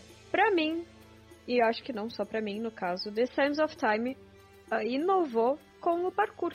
Parkour! Não, ele inovou, não inovou, não com o parkour, ele inovou com tudo. Ele tinha movimentos até então diferentes, ele era fluido. O fato do, claro, do parkour, mas trepar na parede, ou aquilo que a gente tava fazendo ontem, a gente tava jogando aqui, ele dá uma leve escorregadinha quando ele não consegue subir na parede, detalhezinho, a jogabilidade ele ficar se pendurando pra lá e pra cá, ele pegou aquilo que tinha em Tomb Raider, ele melhorou muito mais, né, tornou muito mais rápido, dinâmico aquela movimentação, porque a, a Lara simplesmente ela estava parada assim, ela tem que se pendurar aqui, ela ia girando na, no próprio eixo do pé, ou do, enfim, e ele foi melhorando tudo que tinha já, criando coisas novas, mas o elemento parkour é o ponto forte. É, até vou colocar aqui que jogos do mesmo ano que nós tínhamos, para ter uma noção, foi Castlevania Lament of Innocence. Câmera fixa, Play 2. É, e foi o, o Tomb Raider Angel of Darkness, que eu tenho paixão por esse jogo, mas hoje ele é injogável. Não, ele não é injogável, ele é in, intocável, inolhável, de tão ruim e tanque que é para um jogo de 2004 ter jogabilidade de tanque, aí já não dá mais, né? Aí a coisa já tinha, o tempo já tinha passado demais. Pra mim, a grande cereja do, é, do Deep Prince of Persia sempre foi a corrida na parede. Pra mim, a marca do jogo é aquela. Tanto é que a primeira vez que você tá jogando o jogo, né? Depois que você conhece, não. Mas ele só mostra essa capacidade já um pouco mais na frente. Eles congelam um frame do jogo só para você fazer isso. Eu lembro que a primeira vez que você corre pela parede, que aparece o tutorial na tela, né? Uhum. Aperte tal pra correr pela parede que você corre a primeira vez, eles congelam o tempo bem devagar, porque aquilo para eles é uma. E de fato é uma coisa fantástica. Eu acho aquilo espetacular. A primeira vez que eu vi mesmo, fiquei apaixonado. É, realmente é muito bom. Peraí, peraí, peraí. Vocês tentaram fazer a corridinha na parede? Hum, tentaram, né? eu nunca, porque eu certamente ia cair no primeiro segundo. Ah, não, eu corri 7 metros. ah, ah, não. A outro nível, né? Outro ser humano, né? E até eu, eu coloquei aqui assim: jogos que saíram depois. God of War 1 foi 2005 e Assassin's Creed 1 foi 2007. E sinceramente, para mim, Assassin's Creed 1 é muito mais difícil jogar hoje do que The Sands of Time. Ele é muito mais travado. A movimentação é boa ainda, tudo se mexeu. Eu acho que o único ponto negativo que eu lembro era a câmera, né? Que era bem estranha. Às vezes tinha que res resetar, né? Sei lá. É do The Sands of Time? Isso. Uhum. Quer dizer, eu, eu, acho que até no, nos outros pega um pouco também, que era a mesma engine, né? É, eu até joguei ontem e hoje um pouco para lembrar. E às vezes até assim, tu entrou numa sala, a câmera muda já de direção. E aí tu tá apertando, vamos supor, no, no teclado, né, W, pra ir pra frente. Na, naquela sala tu vai ter que apertar S pra continuar indo pra frente, porque a câmera inverteu totalmente. Era o padrão de câmera fixa. Tinha muito jogo com câmera fixa, e câmera fixa é, tem os seus problemas em jogar em jogos assim. Aí quando veio câmera de ombro, ou câmera em cima da cabeça, como queira chamar, aí a coisa mudou bastante, né? Melhorou pra cacete, né? Pega o God of War, que é um jogo que se inspirou pra caramba. Quando ficou aquele ato grandão, o novo veio com câmera em cima do, do ombro, né? Facilitando muito a movimentação. Esse remake podia pegar a câmera em cima do ombro, se tu for ver. É, é, mas ela é fixa, mas nem tanto. Tanto que eles utilizaram técnicas de cinema para poder dirigir a câmera do jogo, então a gente tem... Câmera fixa é no sentido que tu não consegue controlar ela, né? Ela tá em algum lugar, ela tá já pré-disposta pré em alguns lugares do cenário. Câmera fixa eu quero dizer isso. Tu, tipo, hoje o God of War, tu quer olhar para um lado, para o outro, tu pode olhar e a ação tá acontecendo na esquerda. É, não, tu é livre na movimentação, é isso que eu quis dizer. Aí a câmera é mais livre. Agora, quando ela é presa num lugar, só vai ter aquela visão que tu não tem outra, e aí é mais complicado. Eu, eu tenho dificuldade de me reacostumar com jogos assim. Mas depois vai embora. Que na verdade é como se ela estivesse logo atrás do príncipe. Mas tu consegue, por exemplo, girar ela pra esquerda e tu consegue girar pra direita. Entendeu? Fora a, a, visão de primeira pessoa também, que às vezes é possível, né? Então isso quer dizer, ela não é tão fixa do tipo assim, pra tu olhar pra esquerda, tu tem que caminhar pra esquerda para enxergar o que tem. É isso que eu quero dizer. Ela não é tão fixa quanto outros jogos, no caso. Mas eh, eu acho assim, jogar hoje Assassin's Creed 1 e jogar The Sands of Time é mais fácil jogar The Sands of Time. Assassin's Creed 1 eu joguei só uma vez, irei na força do ódio, e eu não jogo provavelmente nunca mais, assim, porque é... O Assassin's Creed 1, desculpa Gileno te interromper, mas a melhor definição para ele, ele é um demo do que o Assassin's Creed 2 é. Porque o Assassin's Creed 2 deveria ser o que é o 1 porque ele é muito demo, muito beta, muitas ideias boas que foram mal aplicadas, que no 2 é um absurdo é, o avanço que tem de um jogo para o outro. Tanto narrativamente, missões, é, a jogabilidade melhorou, não tem tanto bug como tem no problema, que aquela parece que o jogo ele, ele tá incompleto pra caramba, né? E o Sands of Time, como ali ele falou, é verdade. O Sands of Time é muito mais jogável hoje do que o Assassin's Creed tem ali. E são cinco anos de diferença, né? De um jogo pro outro. A chorragem da Ubisoft já começa dessa época, né? Porque esses dias eu peguei um vídeo aleatório, apareceu para mim no YouTube como relacionado, e era a demo da, da E3 do primeiro AC. do, do primeiro jogo, né? A demo era umas cinco vezes mais polida do que o, o produto final, assim, era impressionante. E, depois que saiu. Eu, como falei a vocês, eu zerei só uma vez, joguei só uma vez e terminei na força do ódio, porque era de fato extremamente repetitivo, era muito, muito chato. Todas as cidades eram iguais, apesar de serem diferentes, eram iguais, e todas as missões eram iguais, é tudo igual. Eu realmente. Mas o 2 eu me apaixonei, assim, o 2, o Brotherhood e por aí vai. É. Mas o, o pop não tem esse problema. O Sands of Time já é, é um jogo que até hoje, se eu jogar, especialmente pela. Não, só a nostalgia, mas a, existe todo um ambiente ali que deixa a coisa mais interessante. Até a própria narrativa é mais interessante do, que de Assassin's Creed. Vocês que são fãs tanto da franquia, o que vocês achariam se a Ubisoft pegasse a. Ah, não, o motor gráfico do último Assassin's Creed, ali o Valhalla, e fizesse um Prince of Persia no mesmo estilo, mundo aberto, missãozinho. Vocês iam gostar ou não? O silêncio diz muita coisa. Ai, Tudo é só parte pra mim se é bom ou se é ruim. Se é bem feito, sim. Se é só mais um, um jogo. A gente vai pegar. Eu vou pegar como exemplo Resident Evil. Resident Evil 1 e 2 é, Remake são outros jogos, né? Então, assim, você, você consegue jogar o velho e o novo e se divertir nos dois. O 3 já não é, não é nada disso, né? O 3 é um, um remake melhorado, assim, de imagem, coisa, mas, enfim, não justifica. Então, pra mim, justificaria se eles fizessem um remake que, de fato, agregasse alguma coisa e não só fosse uma repaginação de gráficos, né? Pode ser que seja bom. Eu, gost- eu gostaria muito que acontecesse isso, mas desde que ficasse bem feito. Eu acho que eu curto Prince of Persia mais não tão mundo aberto, assim, sabe? Eu ia preferir uma nova história, assim, mais redondinha. Mas não sei. Realmente, se eles me apresentassem um bom projeto, de repente eu gosto. Tanto que eu fiquei. Quando apareceu uma das imagens de um dos próximos Assassin's Creed, em que o cara tem uns traços mais. Prince of Persia, assim, né? Eu disse assim, ai Uhum. meu Deus, podia ser um Prince of Persia. Mas realmente, tudo depende da empresa ali, o que, que eles iriam apresentar. Mas no Prince of Persia também, o que eu achei muito inovador é que, por exemplo, a gente pode saltar por cima do inimigo para atacar pelas costas, a gente pode se impulsionar pela parede e acertar o inimigo. Então tem várias coisas assim que foram diferentes que também não tem totalmente em Assassin's Creed. Por exemplo, essa história de saltar por cima do inimigo só tem em Prince of Persia mesmo. Então ele tem seu brilho. Sobre a questão da. Tava aqui lembrando da questão da, da- de como ele recupera a vida. Você acha aquilo bom? Eu acho que é, é uma mão na roda você, em alguns momentos, você não precisar pegar itens e comprar itens de algum mercador, etc e tal. Mas eu acho assim uma, uma solução tão simplória assim em termos de argumento. Ah, Ele bebe água e recupera a vida, sabe?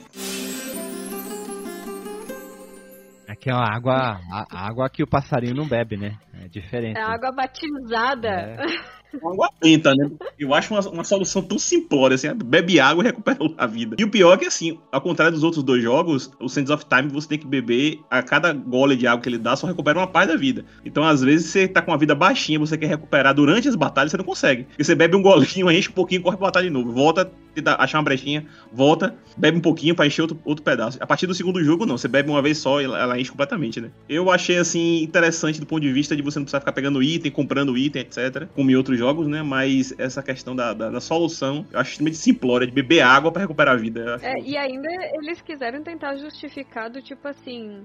Ah, porque se fosse poção, os guardas também poderiam usar. Tá, tudo bem que os guardas são de areia. Eu acredito que a vida deles não iria recuperar com água. Entendi! Areia! A areia é escasso a água, por isso que ele tem que tomar água. É uma alusão, é yin yang, é um oposto do outro, é luz e escuridão. É isso aí. É por isso que tem. Eu inventei agora, tá? É, a única falha daí é que os monstros eles conseguem entrar na água igual, né? E não. Mas eles não tomam água, eles en- entram na água, é diferente. Se tu entrar dentro de uma piscina, tu não mata a tua sede, tu só molha teu corpo, né? É, não sei. É, a partir do segundo jogo, eles dissolvem, né? Se eles entrarem na água, qualquer lugar, eles dissolvem. Morrem e desaparecem. Graças a Deus, né? Eu acho muito, muito, muito é, uma solução simplória demais. de- Eu nunca gostei disso, assim. Apesar de ser prático, mas em termos de história, eu sou chato mesmo. Sou chatão do rolê aí, mas é para mim é assim. Realmente, eu acho que é uma justificativa que não faz tanto sentido, assim, sabe? Colocar a recuperação de vida com água. Mas eu também fico tentando pensar no que, que eles poderiam colocar melhor do que isso e também não é A fácil. Final Fight manda um abraço, põe um frango frito no chão, já era, dentro de uma lata de lixo, tá aí, pronto então. Ou então o, o palácio tem tanta cama, né? príncipe podia deitar na cama, dormir ali uns segundinhos e acorda revigorado. É, poder comer um kibe também, né? Alguma coisa assim. Mais fácil. Uma chuarma, né? Kibe cru, kibe frito. Podia botar uma esfirra. Olha ali. Tá calado, mas quando ele solta uma é direto no, no alvo.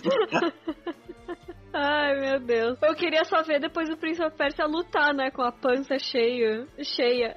Kibe. Esfirra. Senhor. Mas eu lembrei também que nesse Prince of Persia a gente tem um monte de armadilha, que isso me lembra muito do clássico também, né? Pra tudo onde tu vai. Ah, tu vai recuperar a vida, tem armadilha. Tu vai pegar um item, tem armadilha. Tu vai atravessar um negócio da fase, tem armadilha. E uma coisa que eu critiquei nesse podcast do Tomb Raider Anniversary, quando a gente gravou, é que as caixas que a gente carrega no Tom- Tomb Raider Anniversary, tipo, a Lara Croft consegue segurar a caixa com um dedo. Sim, ela sabe? empurra com a pança, né? É, Não pesa nada. Não tem peso, Lili. Não tem massa, É, tem não, peso. e, e, tipo, tu empurra a caixa, ela voa 500 km longe, Sim, ou ela tem de tão... um papelão de borracha, né? E aqui tu, tu sente que o príncipe tá sentindo e tá fazendo força pra empurrar o caixa, né? Dá mais, é verossímil, olha, de novo, ah, que bonito, que orgulho de falar essas palavras bonitas. Com certeza. Isso, isso foi um acerto E o gigantesco. som, tu ouve o som do do ranger da caixa, do atrito da caixa contra o chão. Isso dá mais a sensação de reali- realidade, né? Dele empurrar, realmente aquela caixa é pesada. O som quando ela cai. Logo no ontem, lembra ontem que a gente tava resolvendo aquele puzzle, tu, tu vai para um lugar, né? a caixa vai para um outro, empurra. Ah, Esses sons Uhum. dão um diferencial, né? É a mesma coisa que tu pegar um jogo de corrida, tipo Gran Turismo, tinha uma época que os carros tinham um som de aspirador de pó, né? Nenhum tinha um som de carro. E um som tão simples da caixa caindo e se espatifando no chão mostra quanto é pesada a caixa. Nossa, nós estamos falando sobre o peso de uma caixa do jogo, né?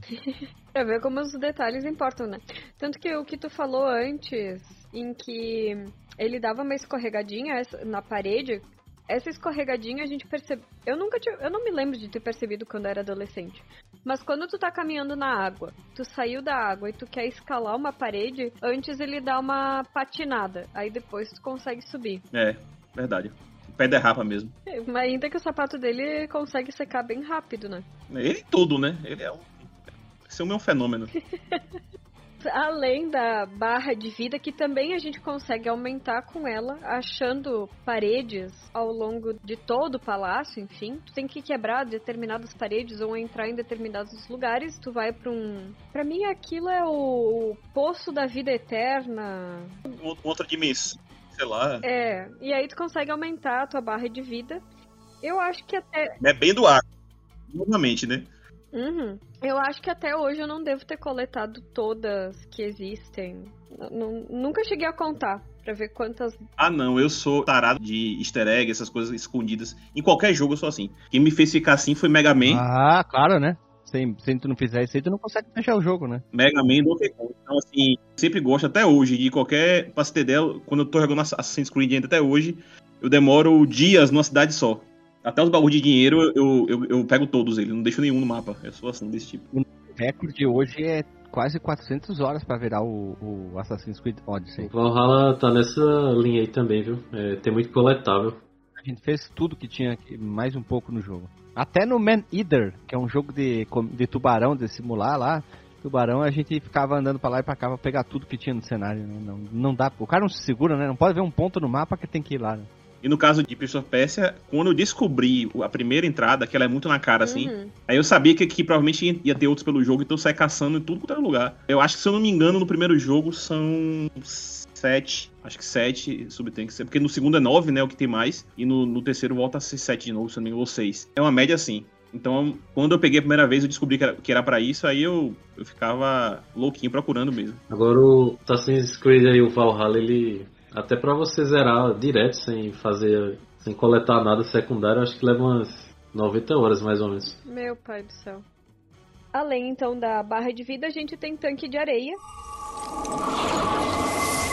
Que também a gente vai coletando, não só, no caso, a gente coleta areia dos inimigos, mas os tanques de areia a gente coleta de nuvens de areia. no início a gente só começa com quatro. E a gente vai ganhando mais deles. Na verdade, a gente começa sem nenhuma, porque a gente não tem nem a daga, né? Se tu, tu for pegar É, sim, na teoria, na teoria, só tô sendo chato ali, só tô sendo chato, a gente não tem nada. né? Sim, sim, não. Mas depois que a gente coleta a daga, a gente começa com quatro. Sim. E são necessárias oito nuvens de areia para habilitar mais um novo tanque. Mas só precisa de um inimigo para encher esse tanque novo. Também existe o tanque de poder, que ele é criado depois de a gente derrotar 16 inimigos. Só que a gente só precisa matar dois inimigos para poder encher esse tanque. Esse tanque do poder ele fica exatamente do lado do tanque de areia, assim. É um negocinho branco. É umas meia Eu quero botar uma observação na jogabilidade agora aqui. Assim, eu já joguei jogo, assim, uma caralhada de jogo. Eu posso dizer que videogame faz parte do DNA como ser humano. Bom jogador eu não sou, mas que eu já joguei muito videogame, já joguei. E o Prince of Persia foi o primeiro jogo que eu lembro, que eu tenho de memória, porque eu joguei mais ou menos na mesma época, 2004 para 2005, tá? Não foi aquela maravilha, mas joguei. Foi o primeiro jogo que eu vi que tu chega numa parte do jogo e ele vai te dizer assim, ó, olha aqui, ó, a câmera vai navegando tudo o cenário, ela mostra, mostra alguns pontos chaves, ó, tu tá aqui, tu tem que chegar aqui. Como te fora, te fora é campeão, dá teu pulo. E isso faz parte do elemento da jogabilidade. Ele te diz aonde chegar, ele fica piscando, mas ele não te diz como tu tem que chegar lá ou formas de chegar lá. E isso é uma coisa que tem a ver com a jogabilidade. Tu pega os God of War que saíram depois, tenha isso. Talvez os Tomb Raider tem isso. Tem muitos jogos. O Darksider, que eu virei há pouquinho tempo. Nossa, Darksider é uma chupinhação de God of War com Prince of Persia. Tem até o elemento de correr nas paredes. Então, isso é um elemento de jogabilidade que eu não sei se vocês iam citar, mas mostrar o que tem pra fazer no cenário sem mostrar como, né? Até tem a visão, porque quando a gente salva o jogo, tem a opção de enxergar uma visão do que seriam os teus próximos passos, né? Mas ele Sim. não mostra absolutamente tudo. Vamos dizer que tu só dem- tu demora um monte pra salvar e tu só vai descobrir isso lá pra frente. Como assim demora um monte pra Ah, tu salvar? não quer salvar. Tu quer pular, foda-se, não vou jogar sem salvar. Tu é hardcore. Não, não, não. Ah, tá louco? Nem brinca. Isso aí deixa pros jogadores elite, que não é meu caso. Assim, eu confesso que a primeira vez que eu joguei o jogo, eu tentei jogar sem ver nenhuma dessas cenas, assim, né, no save. Mas em alguns momentos, em vários, eu tive que recorrer pra assistir pra ver como é que funcionava. Acho que pela jogabilidade na época ser tão diferente que a gente não fazia ideia de tudo. Eu não que- entendia aqui, um simples coisa mecânica do jogo. Tu corre pela parede, tu tá correndo, ela tá na tua direita. Aí tu tem que pular pra esquerda, lá na esquerda ele se pendura num poste de polidense, aí tu tem que girar no poste de polidense pra ir pra pular pra frente e depois naquele outro poste de polidense tu gira pra esquerda e tu pula. E isso quando eu fui jogar a primeira vez, eu juro, eu não entendi nada, porque eu nunca tinha visto nada igual. Quando a gente pega esses jogos de mecânica diferente, não dá essas, hã? Oi? O que que eu tenho que fazer? Vou, vou lançar ali pra galera. Quantas vezes vocês morreram quando tu tá num, num- numa pilastra, num poste, e tu quer pular pra outra, mas tu aperta o botão errado e tu vai na direção errada? É, todas, Quantas né? vezes vocês já morreram por causa disso? morri, não foi só nessa hora, não. Assim, eu, eu, como sou um cara muito curioso, qualquer buraco que tinha que eu achava que tinha uma coisa embaixo, eu pulava dentro mesmo. eu pulava, eu sou do tipo assim, ó, bora. Sorte que a gente vai voltar, pra, voltar no tempo, mas assim, eu de morrer é comigo mesmo. É, nunca tenho pra falar mais, é porque não sei se alguém vai falar mais sobre a questão da parte de plataforma, mas pela questão, por exemplo, de você coletar. é, porque eu acho que o Sands of Time é o único que você. Pra o inimigo morrer, você tem que sugar a areia dele, né? Usando a adaga. A adaga é de fato extremamente importante pra jogabilidade, né? Ao contrário do terceiro jogo. A adaga já não é mais tão assim. Não, e é até, na verdade, pra justificar as coisas que acontecem na história, né? Eles realmente transformaram É. num elemento extremamente importante. Como foi o último dos três que eu joguei, foi o primeiro, então pra mim era estranho isso, eu não sabia que tinha isso. Por mais que para ficasse no momento, na primeira vez que você tá lutando, e ela fica atrás de uma grade gritando, né? Vai, Prince, usa daga, usa daga, tira a ideia dele, etc. Só que assim, eu tava no meio da batalha, uma adrenalina retada, não prestei atenção nisso. E eu ficava, derrubava, derrubava, os caras levantavam, derrubava, eles levantavam. Eu falei, meu Deus, o que tá acontecendo? Derrubava. Aí cheguei a que era bug, até o momento que, sem querer, eu apertei o botão da daga, aí ele, ele enfiou a daga no. Aí veio aquela caído, eu famosa. Ah, entendi! Né? Agora eu entendi, e agora eu sei. É o né? Agora as peças estão se encaixando. Eu imagino no início o Gileno falando assim: Égua, o que, que tu tá falando ali, ô criatura? Mas cala a boca, mulher. Égua é coisa de, de, de cearense, Muito, né? né? Mas assim, aqui na Bahia era Ô, miséria! Eu acho que, peraí, só, só uma observação. assim. Aqui no Fliperama, eu, eu tenho como uma das metas nossas é tentar gravar com pessoas convidadas, enfim, de todos os estados. Hoje são dois estados que até então a gente não teve convidado. E esses regionali- regionalismo é uma das coisas mais legais. Eu sempre quis entender o égua. né? Eu acho que o égua é- ficou muito famoso por causa da novela, mas eu acho muito legal. E esse é pedir da Bahia, né? Um famoso da Bahia. A gente tem o Bate! Bate! É, aí agora tu fala do miséria, se o miséria é tão forte assim. Tem outra expressão? Não é miséria, é Ah, miséria. miséria. Ô, miséria! Ah, desculpa, perdão. É porque, Gui, tu tem que entender que baiano corta todas as letras possíveis pra simplificar a palavra, não é, Ah. Gileno? R no final não existe, né? Não é vender, jogar, é vender, jogar, pular. Os, os verbos no infinitivo é sem o R também daí. Sensacional. Não, tanto que antes, quando a gente tava vendo o negócio da gravação, só vou dar um exemplo como, como o baiano é. é, é tem- tenta tirar tudo que é letra, né? É nestante, né? Pelo que eu entendi, isso é um num instante, não é isso? É na estante. Ai, é Assim que surgiu o ok, né? Que era o zero killer, acabou virando a palavra ok. Uma palavra, né? Enfim, tem muito. Um dia, vocês no dicionário de baianês, vocês vão adorar. Vamos seguindo.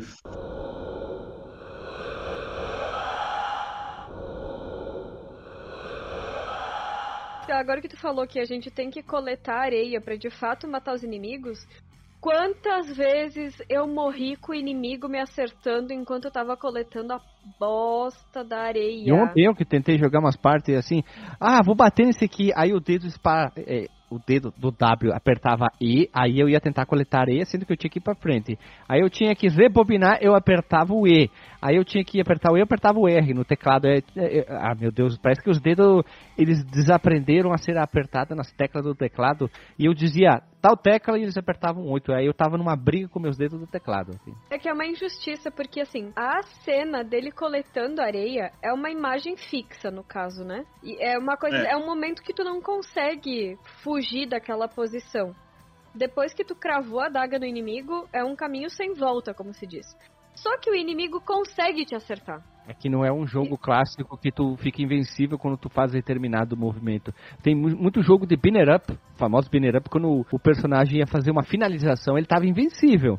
Só que aqui não, foda-se, tu tá tomando água, tu tá tomando finalização, tu tá tomando dano, tu tá aberto, né? Essa animação da daga mesmo dura uns 3 segundos. É, é, é uma demora colossal pra você. Beber água é mais ainda, mas a, a, a da daga É, beber É. água é sacanagem também. Uma coisa, outra que eu lembrei agora, né?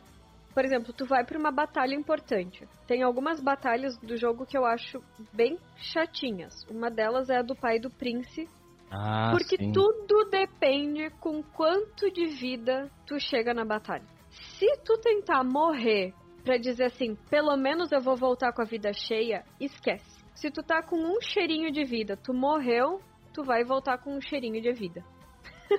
eu não lembrava disso no jogo e eu achei uma puta falta de sacanagem. Você me disse que a batalha enfadonha é do pai do Prince, né? Eu acho todas as batalhas Sands of Time enfadonhas. Todas. Porque não é a grande sacada do jogo. O jogo é baseado em puzzle, né? E em plataforma. Então as batalhas chegam um momento definitivamente mesmo que lá para mais do meio do jogo, que toda vez que aparecia alguém falava: Ah, meu Deus do céu, batalha de novo. Não, não, não, não.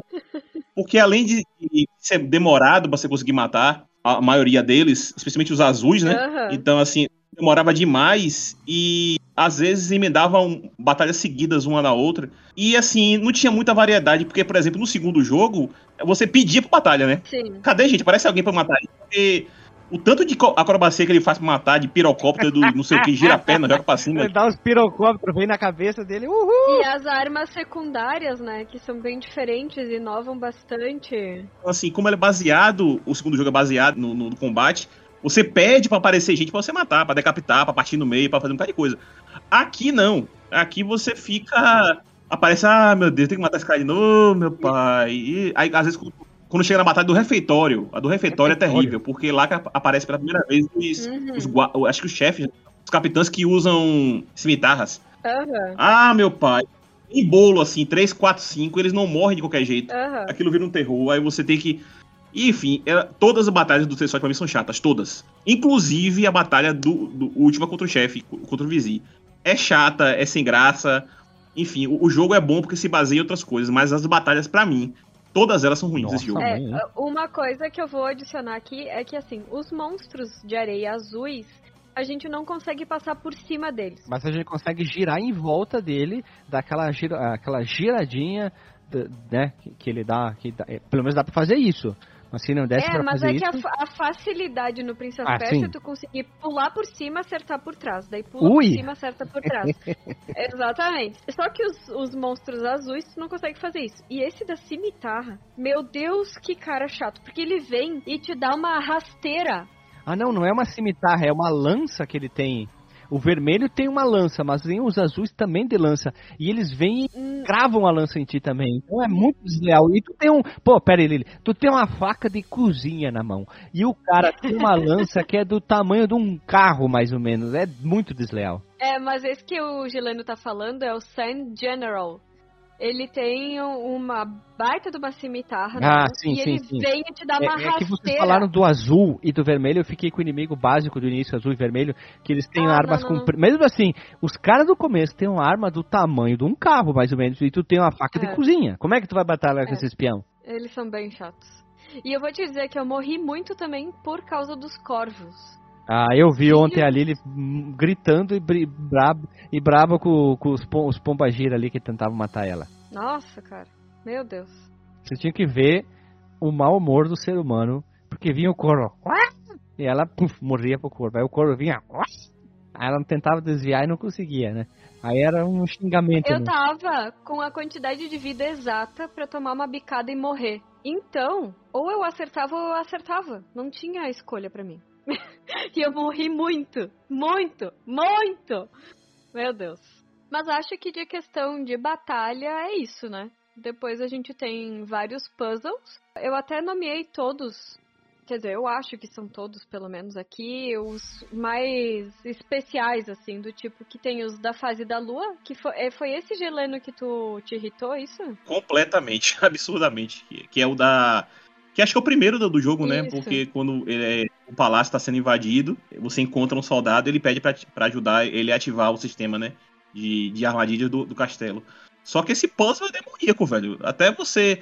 Pra tu ter ideia, até mesmo depois que eu resolvi ele, alguns outros eu decorei como é que resolvia. Esse eu nunca consegui decorar. Eu faço meio que na, na intuição, assim. Tem um, depois que eu descobri que tinha um pequeno mapa na parede é, desenhado, assim. Mas ainda assim, ele é um, é um, não é um puzzle fácil de resolver, não. É bem Vou complicado. dar uma dica então pra galera se um dia travou ali, porque esse aqui eu consegui aprender totalmente ontem. Tem que pegar primeiro a peça de baixo junto com aquela que já encaixa, depois tem que pegar a última lá em cima e depois a do meio. A sequência é essa. As duas de baixo. Parece fácil, né? Mas na hora de fazer. É, né? A Lili, não, não, tu vem aqui, tu pula, dá três pulinhos, giroleta, bate palma, né? É, não é, não é. Não é porque tu tem que ficar subindo a plataforma, girando, desce plataforma, gira, gira, gira, gira, sobe, sobe, sobe, desce, roda. É bem chatinho. Mas a, a ideia é essa: pegar os dois de baixo, sobe, pega o último em cima, vai pro meio e encaixa todas as peças. Isso novamente é uma música sertaneja. Pega ela no meio, encaixa não sei o que lá, viu? É tudo música. Vira música forró, sertaneja, né? É. Aí a gente tem o da biblioteca, que é vários espelhos, né? Uhum. Aí tem que ficar tentando posicionar. E isso até. Qual foi o jogo que depois eu falei, ó, bem Prince of Persia? O aí? Darksiders, aquele lá que a gente controla o cavalo do- dos quatro cavaleiros do Apocalipse. Exatamente igual, Lili. Que eu tava jogando. Não, eu sei, mas eu acho que teve outro Tomb Raider também. Não, Tomb Raider essa- tem também, Charter também tem. É, pode ser então que tenha sido um deles. Esse puzzle também, é, depois que você aprende, o macete é muito fácil. Depois que você aprende, né, a O dica. da biblioteca? Ah, eu sempre falo. Não, o do local de banho. Que a Fara fica te chamando, parecendo uma. uma... E o príncipe fica parecendo um ratinho no, labor- no- no- nos labirintos, né? Sai num lugar, entra no outro, sai num lugar, entra no outro. Ah, sim, eu tinha esquecido isso aí. Eu até coloquei na ordem errada, mas acho que esse do local de banho, ele é, É mais na depois. Observatório, é verdade. Do puzzle do observatório. Mas assim, né? nesse especificamente, é.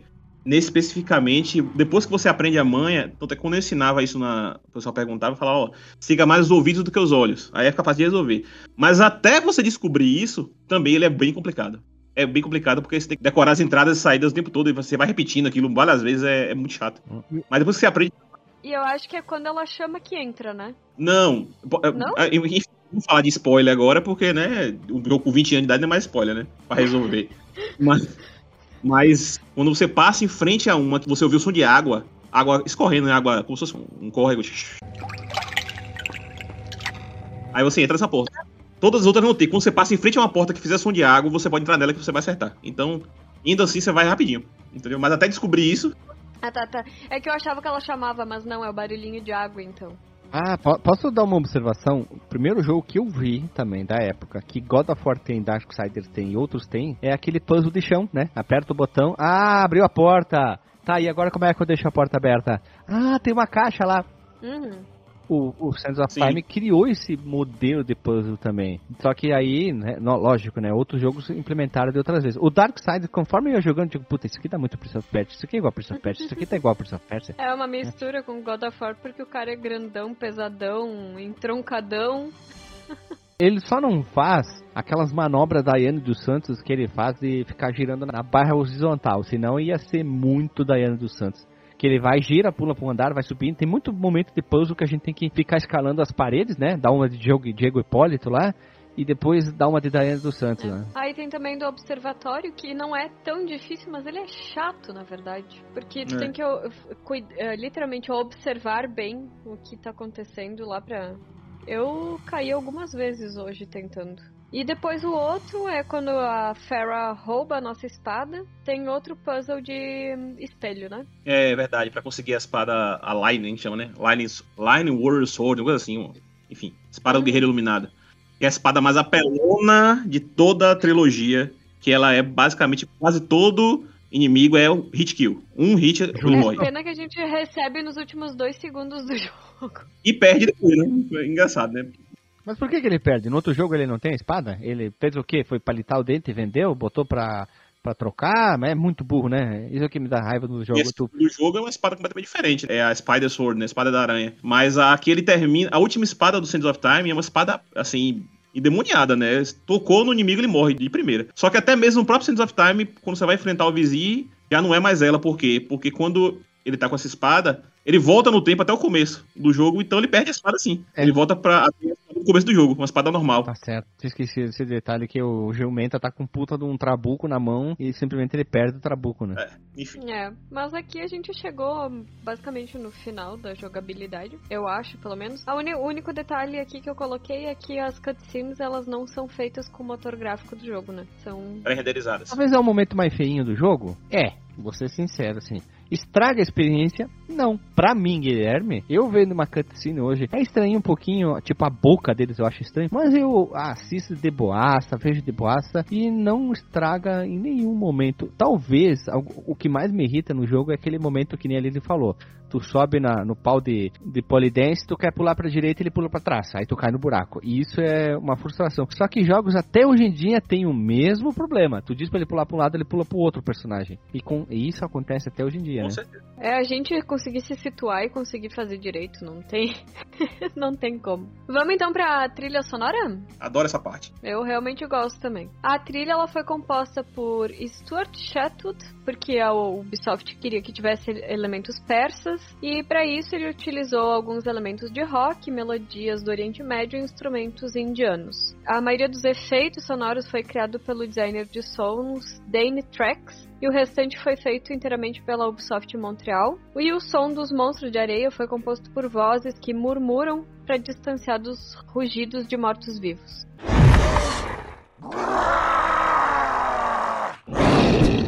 Mas a trilha sonora é incrível. A gente vai chegar provavelmente em algum momento no futuro, eu, eu acho, né? Na questão do segundo jogo, que é onde mais pega isso. Mas no primeiro jogo, pra mim, tem duas faixas que são absolutamente inesquecíveis, assim. Três, na verdade. Uma delas é quando você acha um desses locais de Life Upgrade, né? Você entra nesse local, ele muda completamente a atmosfera, né? Porque, inclusive, como é um lugar meio, parece que deslocado da realidade, é uma coisa mais etérea.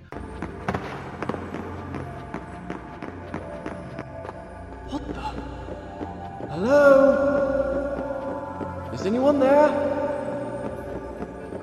I have a feeling I'm not in Azad anymore. Water.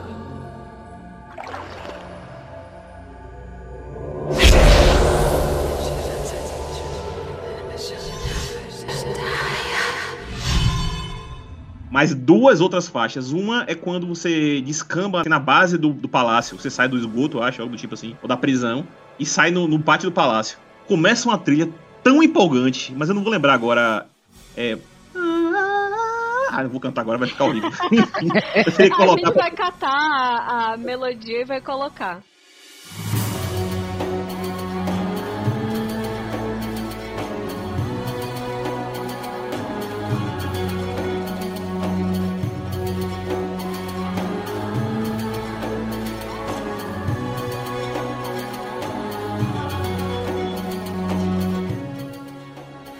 Essa que eu tô falando especificamente agora. É a melhor música do jogo, disparada assim, ela é fantástica.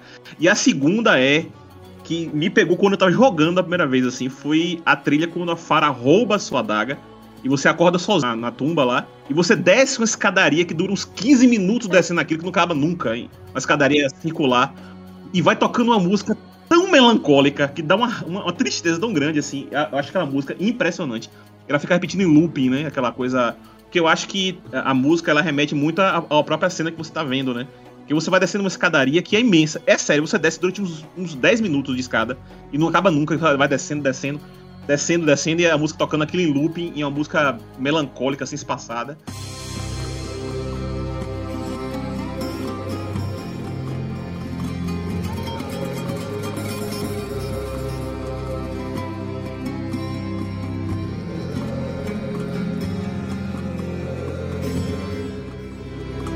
É muito fantástico, assim. Eu acho a trilha espetacular. E ao contrário do que os bocudos falam que não gostam do segundo jogo, dizem que ah, não combina com rock é mentira. Tem rock nesse jogo sim. Quando você, por exemplo, acorda na prisão mesmo, que aparecem aqueles caras de marreta, toca jam, jam, jam, jam, pesado mesmo. É, um- é, são notas mais graves, né? Aí lembra muito mais o metal e o rock, né? É,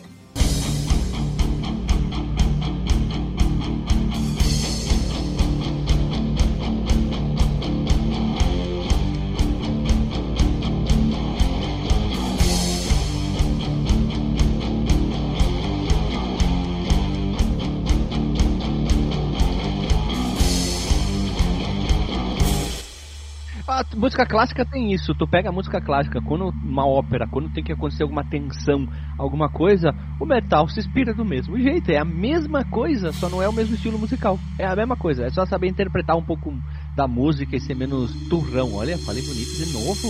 E assim, no segundo jogo, o Stuart Chadwick levou isso a um, a um nível extremo, porque ainda misturou ainda com o pessoal do The Tea Party, né?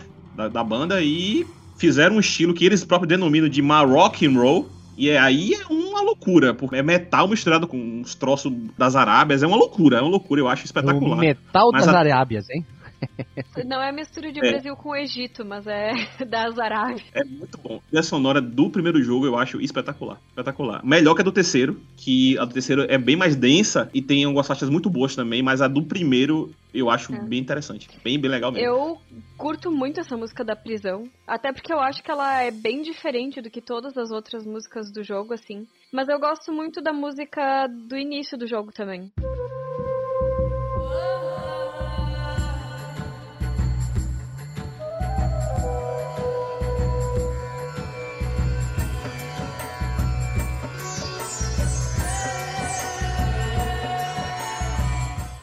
Aquele. Não sei.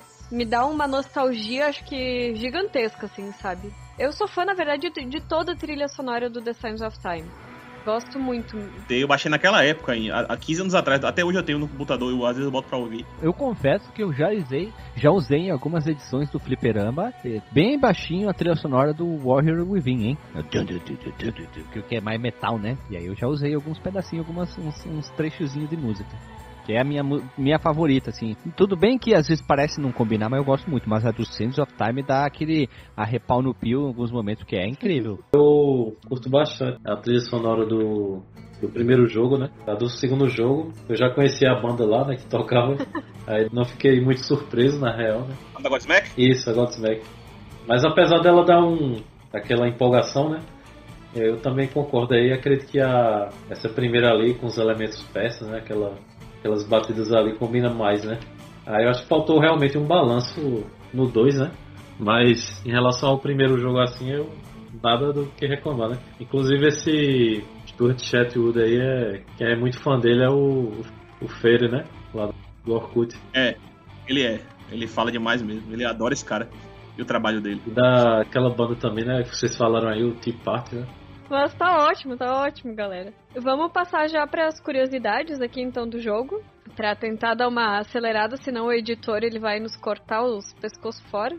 Então, o jogo ele foi bem bem avaliado, tanto pelo Metacritic quanto o Game Rankings, Rankings. A nota dele chega até 92%. É uma nota alta, né, galera? Passa... Na verdade, para mim, passando dos 70% já, já dá para considerar uma boa nota. A Ubi propôs várias ofertas.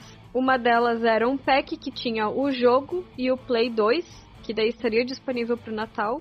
Mas uma outra oferta era que no início de 2004 o jogo Splinter Cell foi oferecido junto com Prince of Persia nas versões de PC e console. Eu imagino que Prince of Persia estava vendendo mais e eles tentaram colocar o Splinter Cell aí na, na barquinha.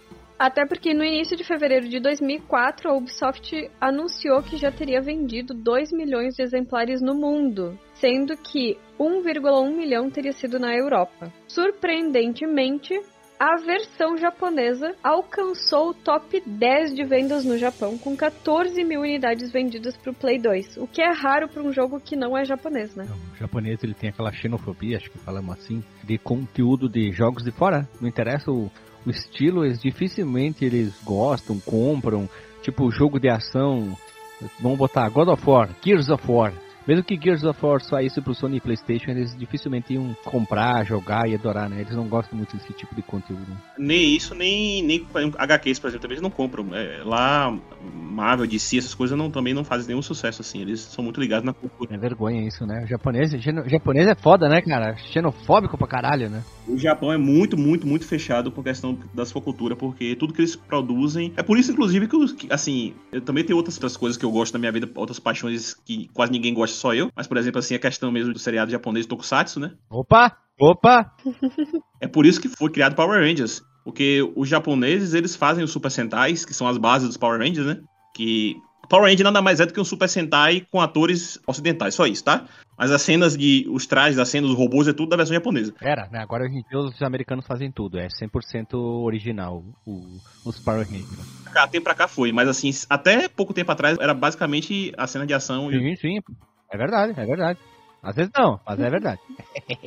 Então, assim, porque os japoneses, por exemplo, não é todo Super Sentai que pode virar Power Ranger, porque alguns deles, por exemplo, o de 2011, se eu não me engano, que foi um Super Sentai horrível, inclusive chamado. Ah, esqueci o nome, que era sobre trens. Trem é uma coisa muito japonesa. Alguns são otakus de trem. Sim, ó, os caras criaram a Hudson Software. O nome é devido a trens da marca Hudson. Não do Edson e Hudson, a dupla sertaneja. Tudo bem que pode ter, que eu acharia mais sexy se fosse assim. Mas é baseado nos trem Hudson, que é uma marca canadense. Pra te ver tarado que eles são tanto por, por trem, né? Então, assim, é uma coisa muito, muito japonesa. Então, assim, não tem como adaptar. esse, esse Super Sentai não foi adaptado. Eles pularam esse, né? E outras coisas muitas que eles. Eles fazem coisas para eles e acabou. E se você gostar, eles até se assustam que tem tanta gente no mundo que gosta de anime, por exemplo, e mangá. Porque eles acham assim, como que você gosta disso? Se é uma coisa tão nossa que. Eles não estão nem pro mundo mesmo, não, e acabou. Então, para eles, essas coisas que vêm de fora, HQ, essas coisas, a, a cultura pop do mundo todo não interessa muito a eles, não. É verdade.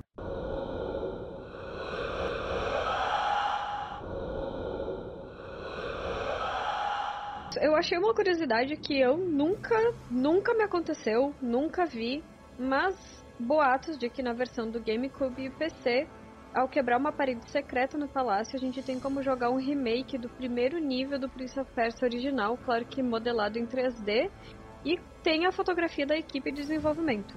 Alguém. Olha só, veja você. Eu consegui fazer. E achei sozinho, não achei com revista, não. Sério? Sério. Achei sozinho, inclusive achei sozinho a passagem e achei sozinho na época a essa sala. Eu fui andando, andando, até que bati... Até na época tirei um print, coloquei na comunidade, olha o que eu achei aqui. É porque eu não tenho mais, óbvio, né? Mas foi 2015 anos atrás, mas tem lá a produção toda da Ubisoft. Uma sala fechada assim, com algumas caixas de lata de cerveja no chão. Meu Deus do céu, não acredito. achei que fosse mentira. Bah. E eu tenho o jogo original e nunca. Pior que agora eu nem consigo mais jogar o jogo original porque eu não tenho leitor de CD. Também tenho conteúdo sobre o making off nas versões de GameCube e Xbox. E também no GameCube, se o jogador conecta um cartucho do jogo sobre o Game Boy Advance com o Nintendo GameCube Game, Game Boy Advance Cable, o cabinho, a saúde do Prince se regenera automaticamente durante o jogo. Esse eu também não posso confirmar porque nunca joguei no, no GameCube. É que tem que jogar no GameCube junto com aquele adaptador que fica na parte de baixo, tu tem que ter um CDzinho que roda. É, é, é confuso fazer tudo isso aí.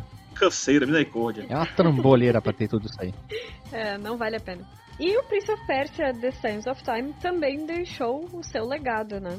O design das fases e os movimentos acrobáticos se inspiraram em inúmeros jogos. Não vou nem citar. City, City 3, City 3, 3, 3, assim, bate front, pinga fogo. Assassin's Creed, Mirror's Edge e aquele que a gente que tu falou agora há pouco do carinha Darksiders. Darksiders. Ah, Uncharted também, tem algumas piruletas Até também. o próprio Tom Raider atual, enfim. É, o Tomb Raider, ele, ele gerou, ele influenciou os outros e depois ele, ele foi influenciado.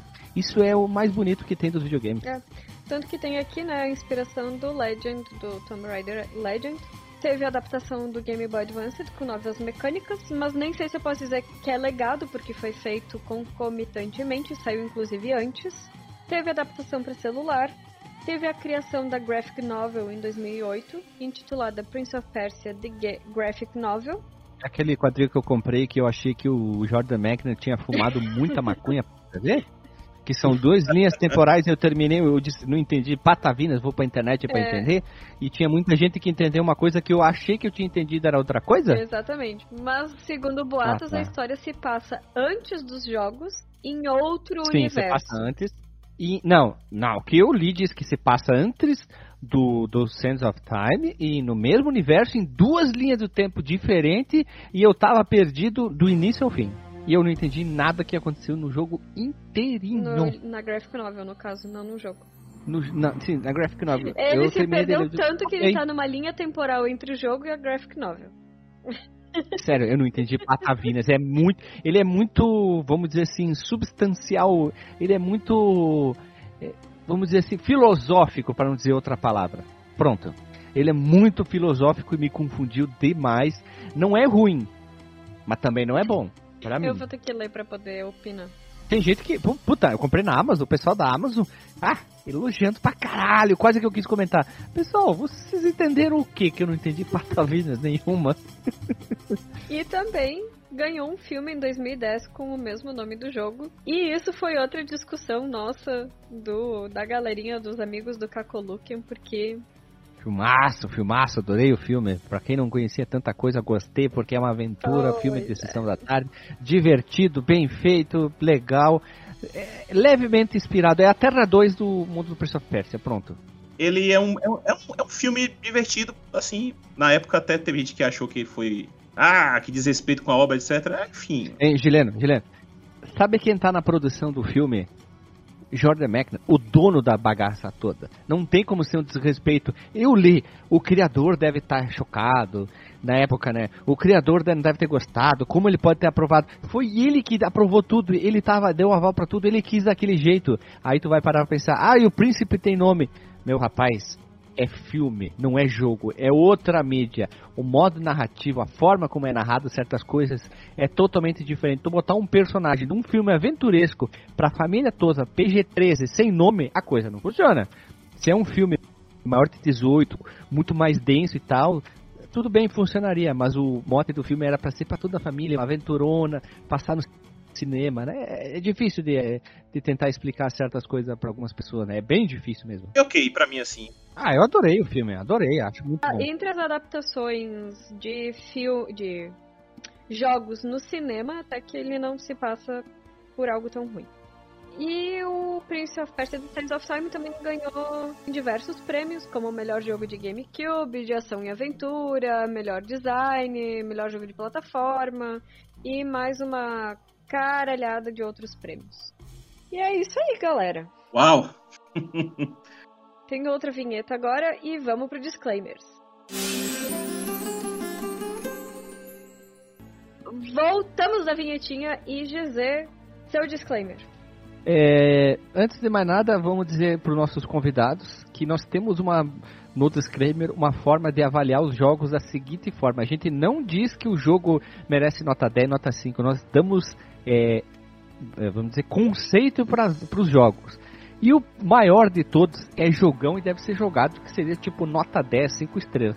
E eu dou pro Sands of Time fácil, fácil, assim, ó, com os olhos fechados, jogão deve ser jogado, ponto final, nova linha, travessão, parágrafo. É isso aí. Não digo mais nada, só digo isso. Jogão deve ser jogado. Se você jogar hoje e disser que é, é, é, você é uma pessoa que tem falha de caráter. Ponto final. Jogão deve ser jogado. Lembrando que os nossos convidados também podem criar outros selos, então não vamos nos limitar Sim, nós temos, a, olha só, jogão e deve ser jogado, bonitinho, mas ordinário, um Veja Você que é tipo, olha, é um jogo interessante, nós temos o, o problema é você, não eu, não, o problema é sou eu, não você, nós temos vários selos dessas categorias ali. Eu vou chamar antes o Ciro, que aí depois a gente libera ele para pelo menos jantar, né, porque... Muito obrigado aí, né, por me chamar aí para participar, né? E o Warrior Ifin e o Descendants of Times aí é um dos melhores jogos, né, que eu já joguei. Acredito que até hoje facilmente jogo, independente da plataforma que ele tiver aí, né? E esse remake aí, como a equipe principal assumiu, né, talvez se eles decidirem liberar um dia aí, a gente consegue testar, né? Mas com certeza eu vou testar também esse remake aí pra, pra voltar aí aos velhos tempos, né? E aí o selo que tu dá é jogão e deve ser jogado, que seria a nota 10? É, sem dúvidas, com certeza. Aí, isso aí, ó, o cara já chega. Não, a gente chama convidado e o cara já chega com o jogão deve ser jogado, é outro nível, né? É, é o outro nível nesse podcast. e para os pirralhos novos aí, né, que gostam do 4K gráficos aí, é, vamos, vamos aguardar o um novo aí, espero que nos surpreenda, né? Mas confesso que depois desses atrasos aí, dessa bagunça, né, eu fiquei um pouco apreensivo, né? Mas vamos ver aí. O tempo dirá, né? Não, olha. Ciro, como a gente tinha comentado antes, tu também tem canal na Twitch. Deixa aí o teu canal pra galera poder acompanhar teus trabalhos. É twitch.tv barra Cirozinho Underline. Oh. Vai ficar o link no corte. E galera, Ciro é com Y, né? Isso, isso. Só para o pessoal não se perder. Gileno, querido, manda aí teu disclaimer. Bom, dito tudo que já foi dito aqui, muito, muito da minha parte também, é um jogo que eu considero absolutamente imperdível. Jogaço, jogão. Merece, deve, lista obrigatória de quem gosta de, de plataforma e puzzles e etc. Jogos desse nível é obrigatório, não é nem recomendado. Sands of Time foi um divisor de águas na indústria de games de modo geral e no estilo plataforma ele foi soberano. Merece com certeza ser jogado. Claro que tem seus, seus defeitos que são comuns da época, claro, né? E com certeza absoluta, trilha sonora, jogabilidade, etc. Tudo muito bom muito recomendado mesmo para quem quiser testar. Quem ainda não conseguiu, né? Altura dos campeonatos jogar esse jogo, recomendo muito jogar Descendants of Time. E eu quero agradecer também a oportunidade. Perdão por falar demais, eu sou assim mesmo. Mas espero que de repente, se numa outra oportunidade houver para voltar para falar do segundo jogo, eu esteja disponível também e vai ser uma honra para mim. Muito obrigado. Nós temos o. Bem rapidinho, Lili, antes que tu dê o disclaimer, nós temos sempre metas, né? Que é gravar eh, franquia X, é, trilogia tal. E com certeza essa trilogia barra quadrilogia vai ser gravado sim. Tipo, a gente tem uma meta de gravar. A gente tinha uma meta de gravar todos os jogos da série Illusion. A gente gravou os quatro. A gente tá tentando gravar todos os Castlevania, estamos chegando perto, então não te preocupa que entre esse ano e o ano que vem sai toda aí essa trilogia barra quadrilogia do Princeso das Persianas, véio. E assim, a gente adora quando o, o, o convidado até fala mais do que nós, assim, sabe? Porque Verdade é uma experiência diferente, eu acho que para todo mundo que tá escutando também. Eu sou, eu sou muito fã de convidados. Eu convidaria sempre, todo mundo. E espero trazer até os próximos integrantes aí do, do nosso grupo para criar umas treta do bem. Mas então, eu não tenho dúvidas, né, de que o selo que eu dou para esse jogo é jogão e deve ser jogado.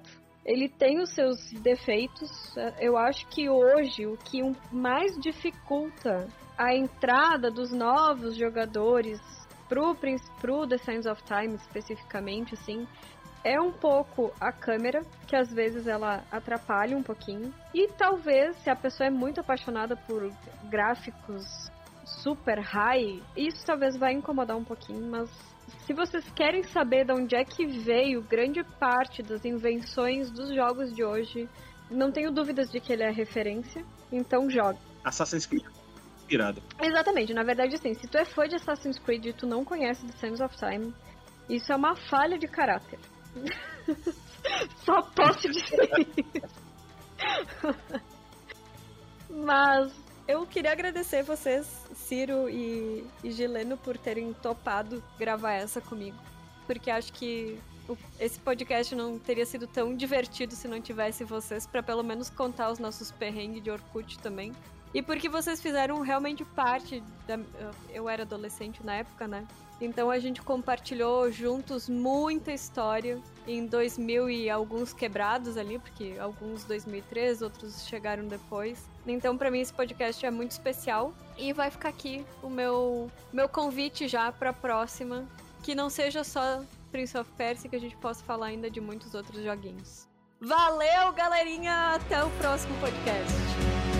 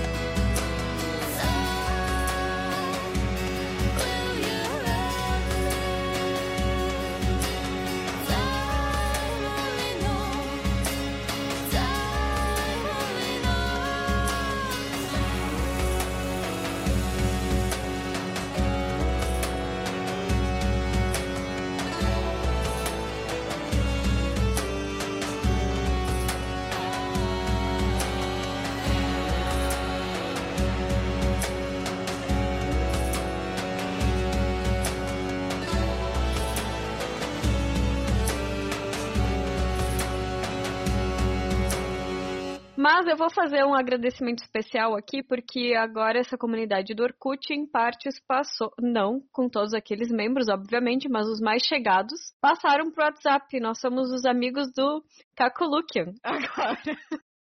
Parece grupo de vó do Só WhatsApp. melhora, gente. E o meu agradecimento especial aqui vai então para minha prima Kelly, que me introduziu ao mundo ali do Prince of Persia, ao André, que está conosco no grupo, ao Breno, ao Elton, a Gabriele e ao Fere, que eu não vou revelar o nome dele original. Meu Deus, tu parece que tu tá mandando beijo no programa do show da Xuxa. Meu Deus, queria mandar um beijo pra minha mãe, pro meu pai, especialmente pra você. Ah, Não isso só vai parece? acontecer uma vez na vida, então me deixa. Ah, então, não, não tô te xingando, só, só tô lembrando que a primeira coisa quando tu começou a falar, lembrou isso aí, ou o programa do Faustão, quando ele agradecia no, no detalhe de um monte de gente.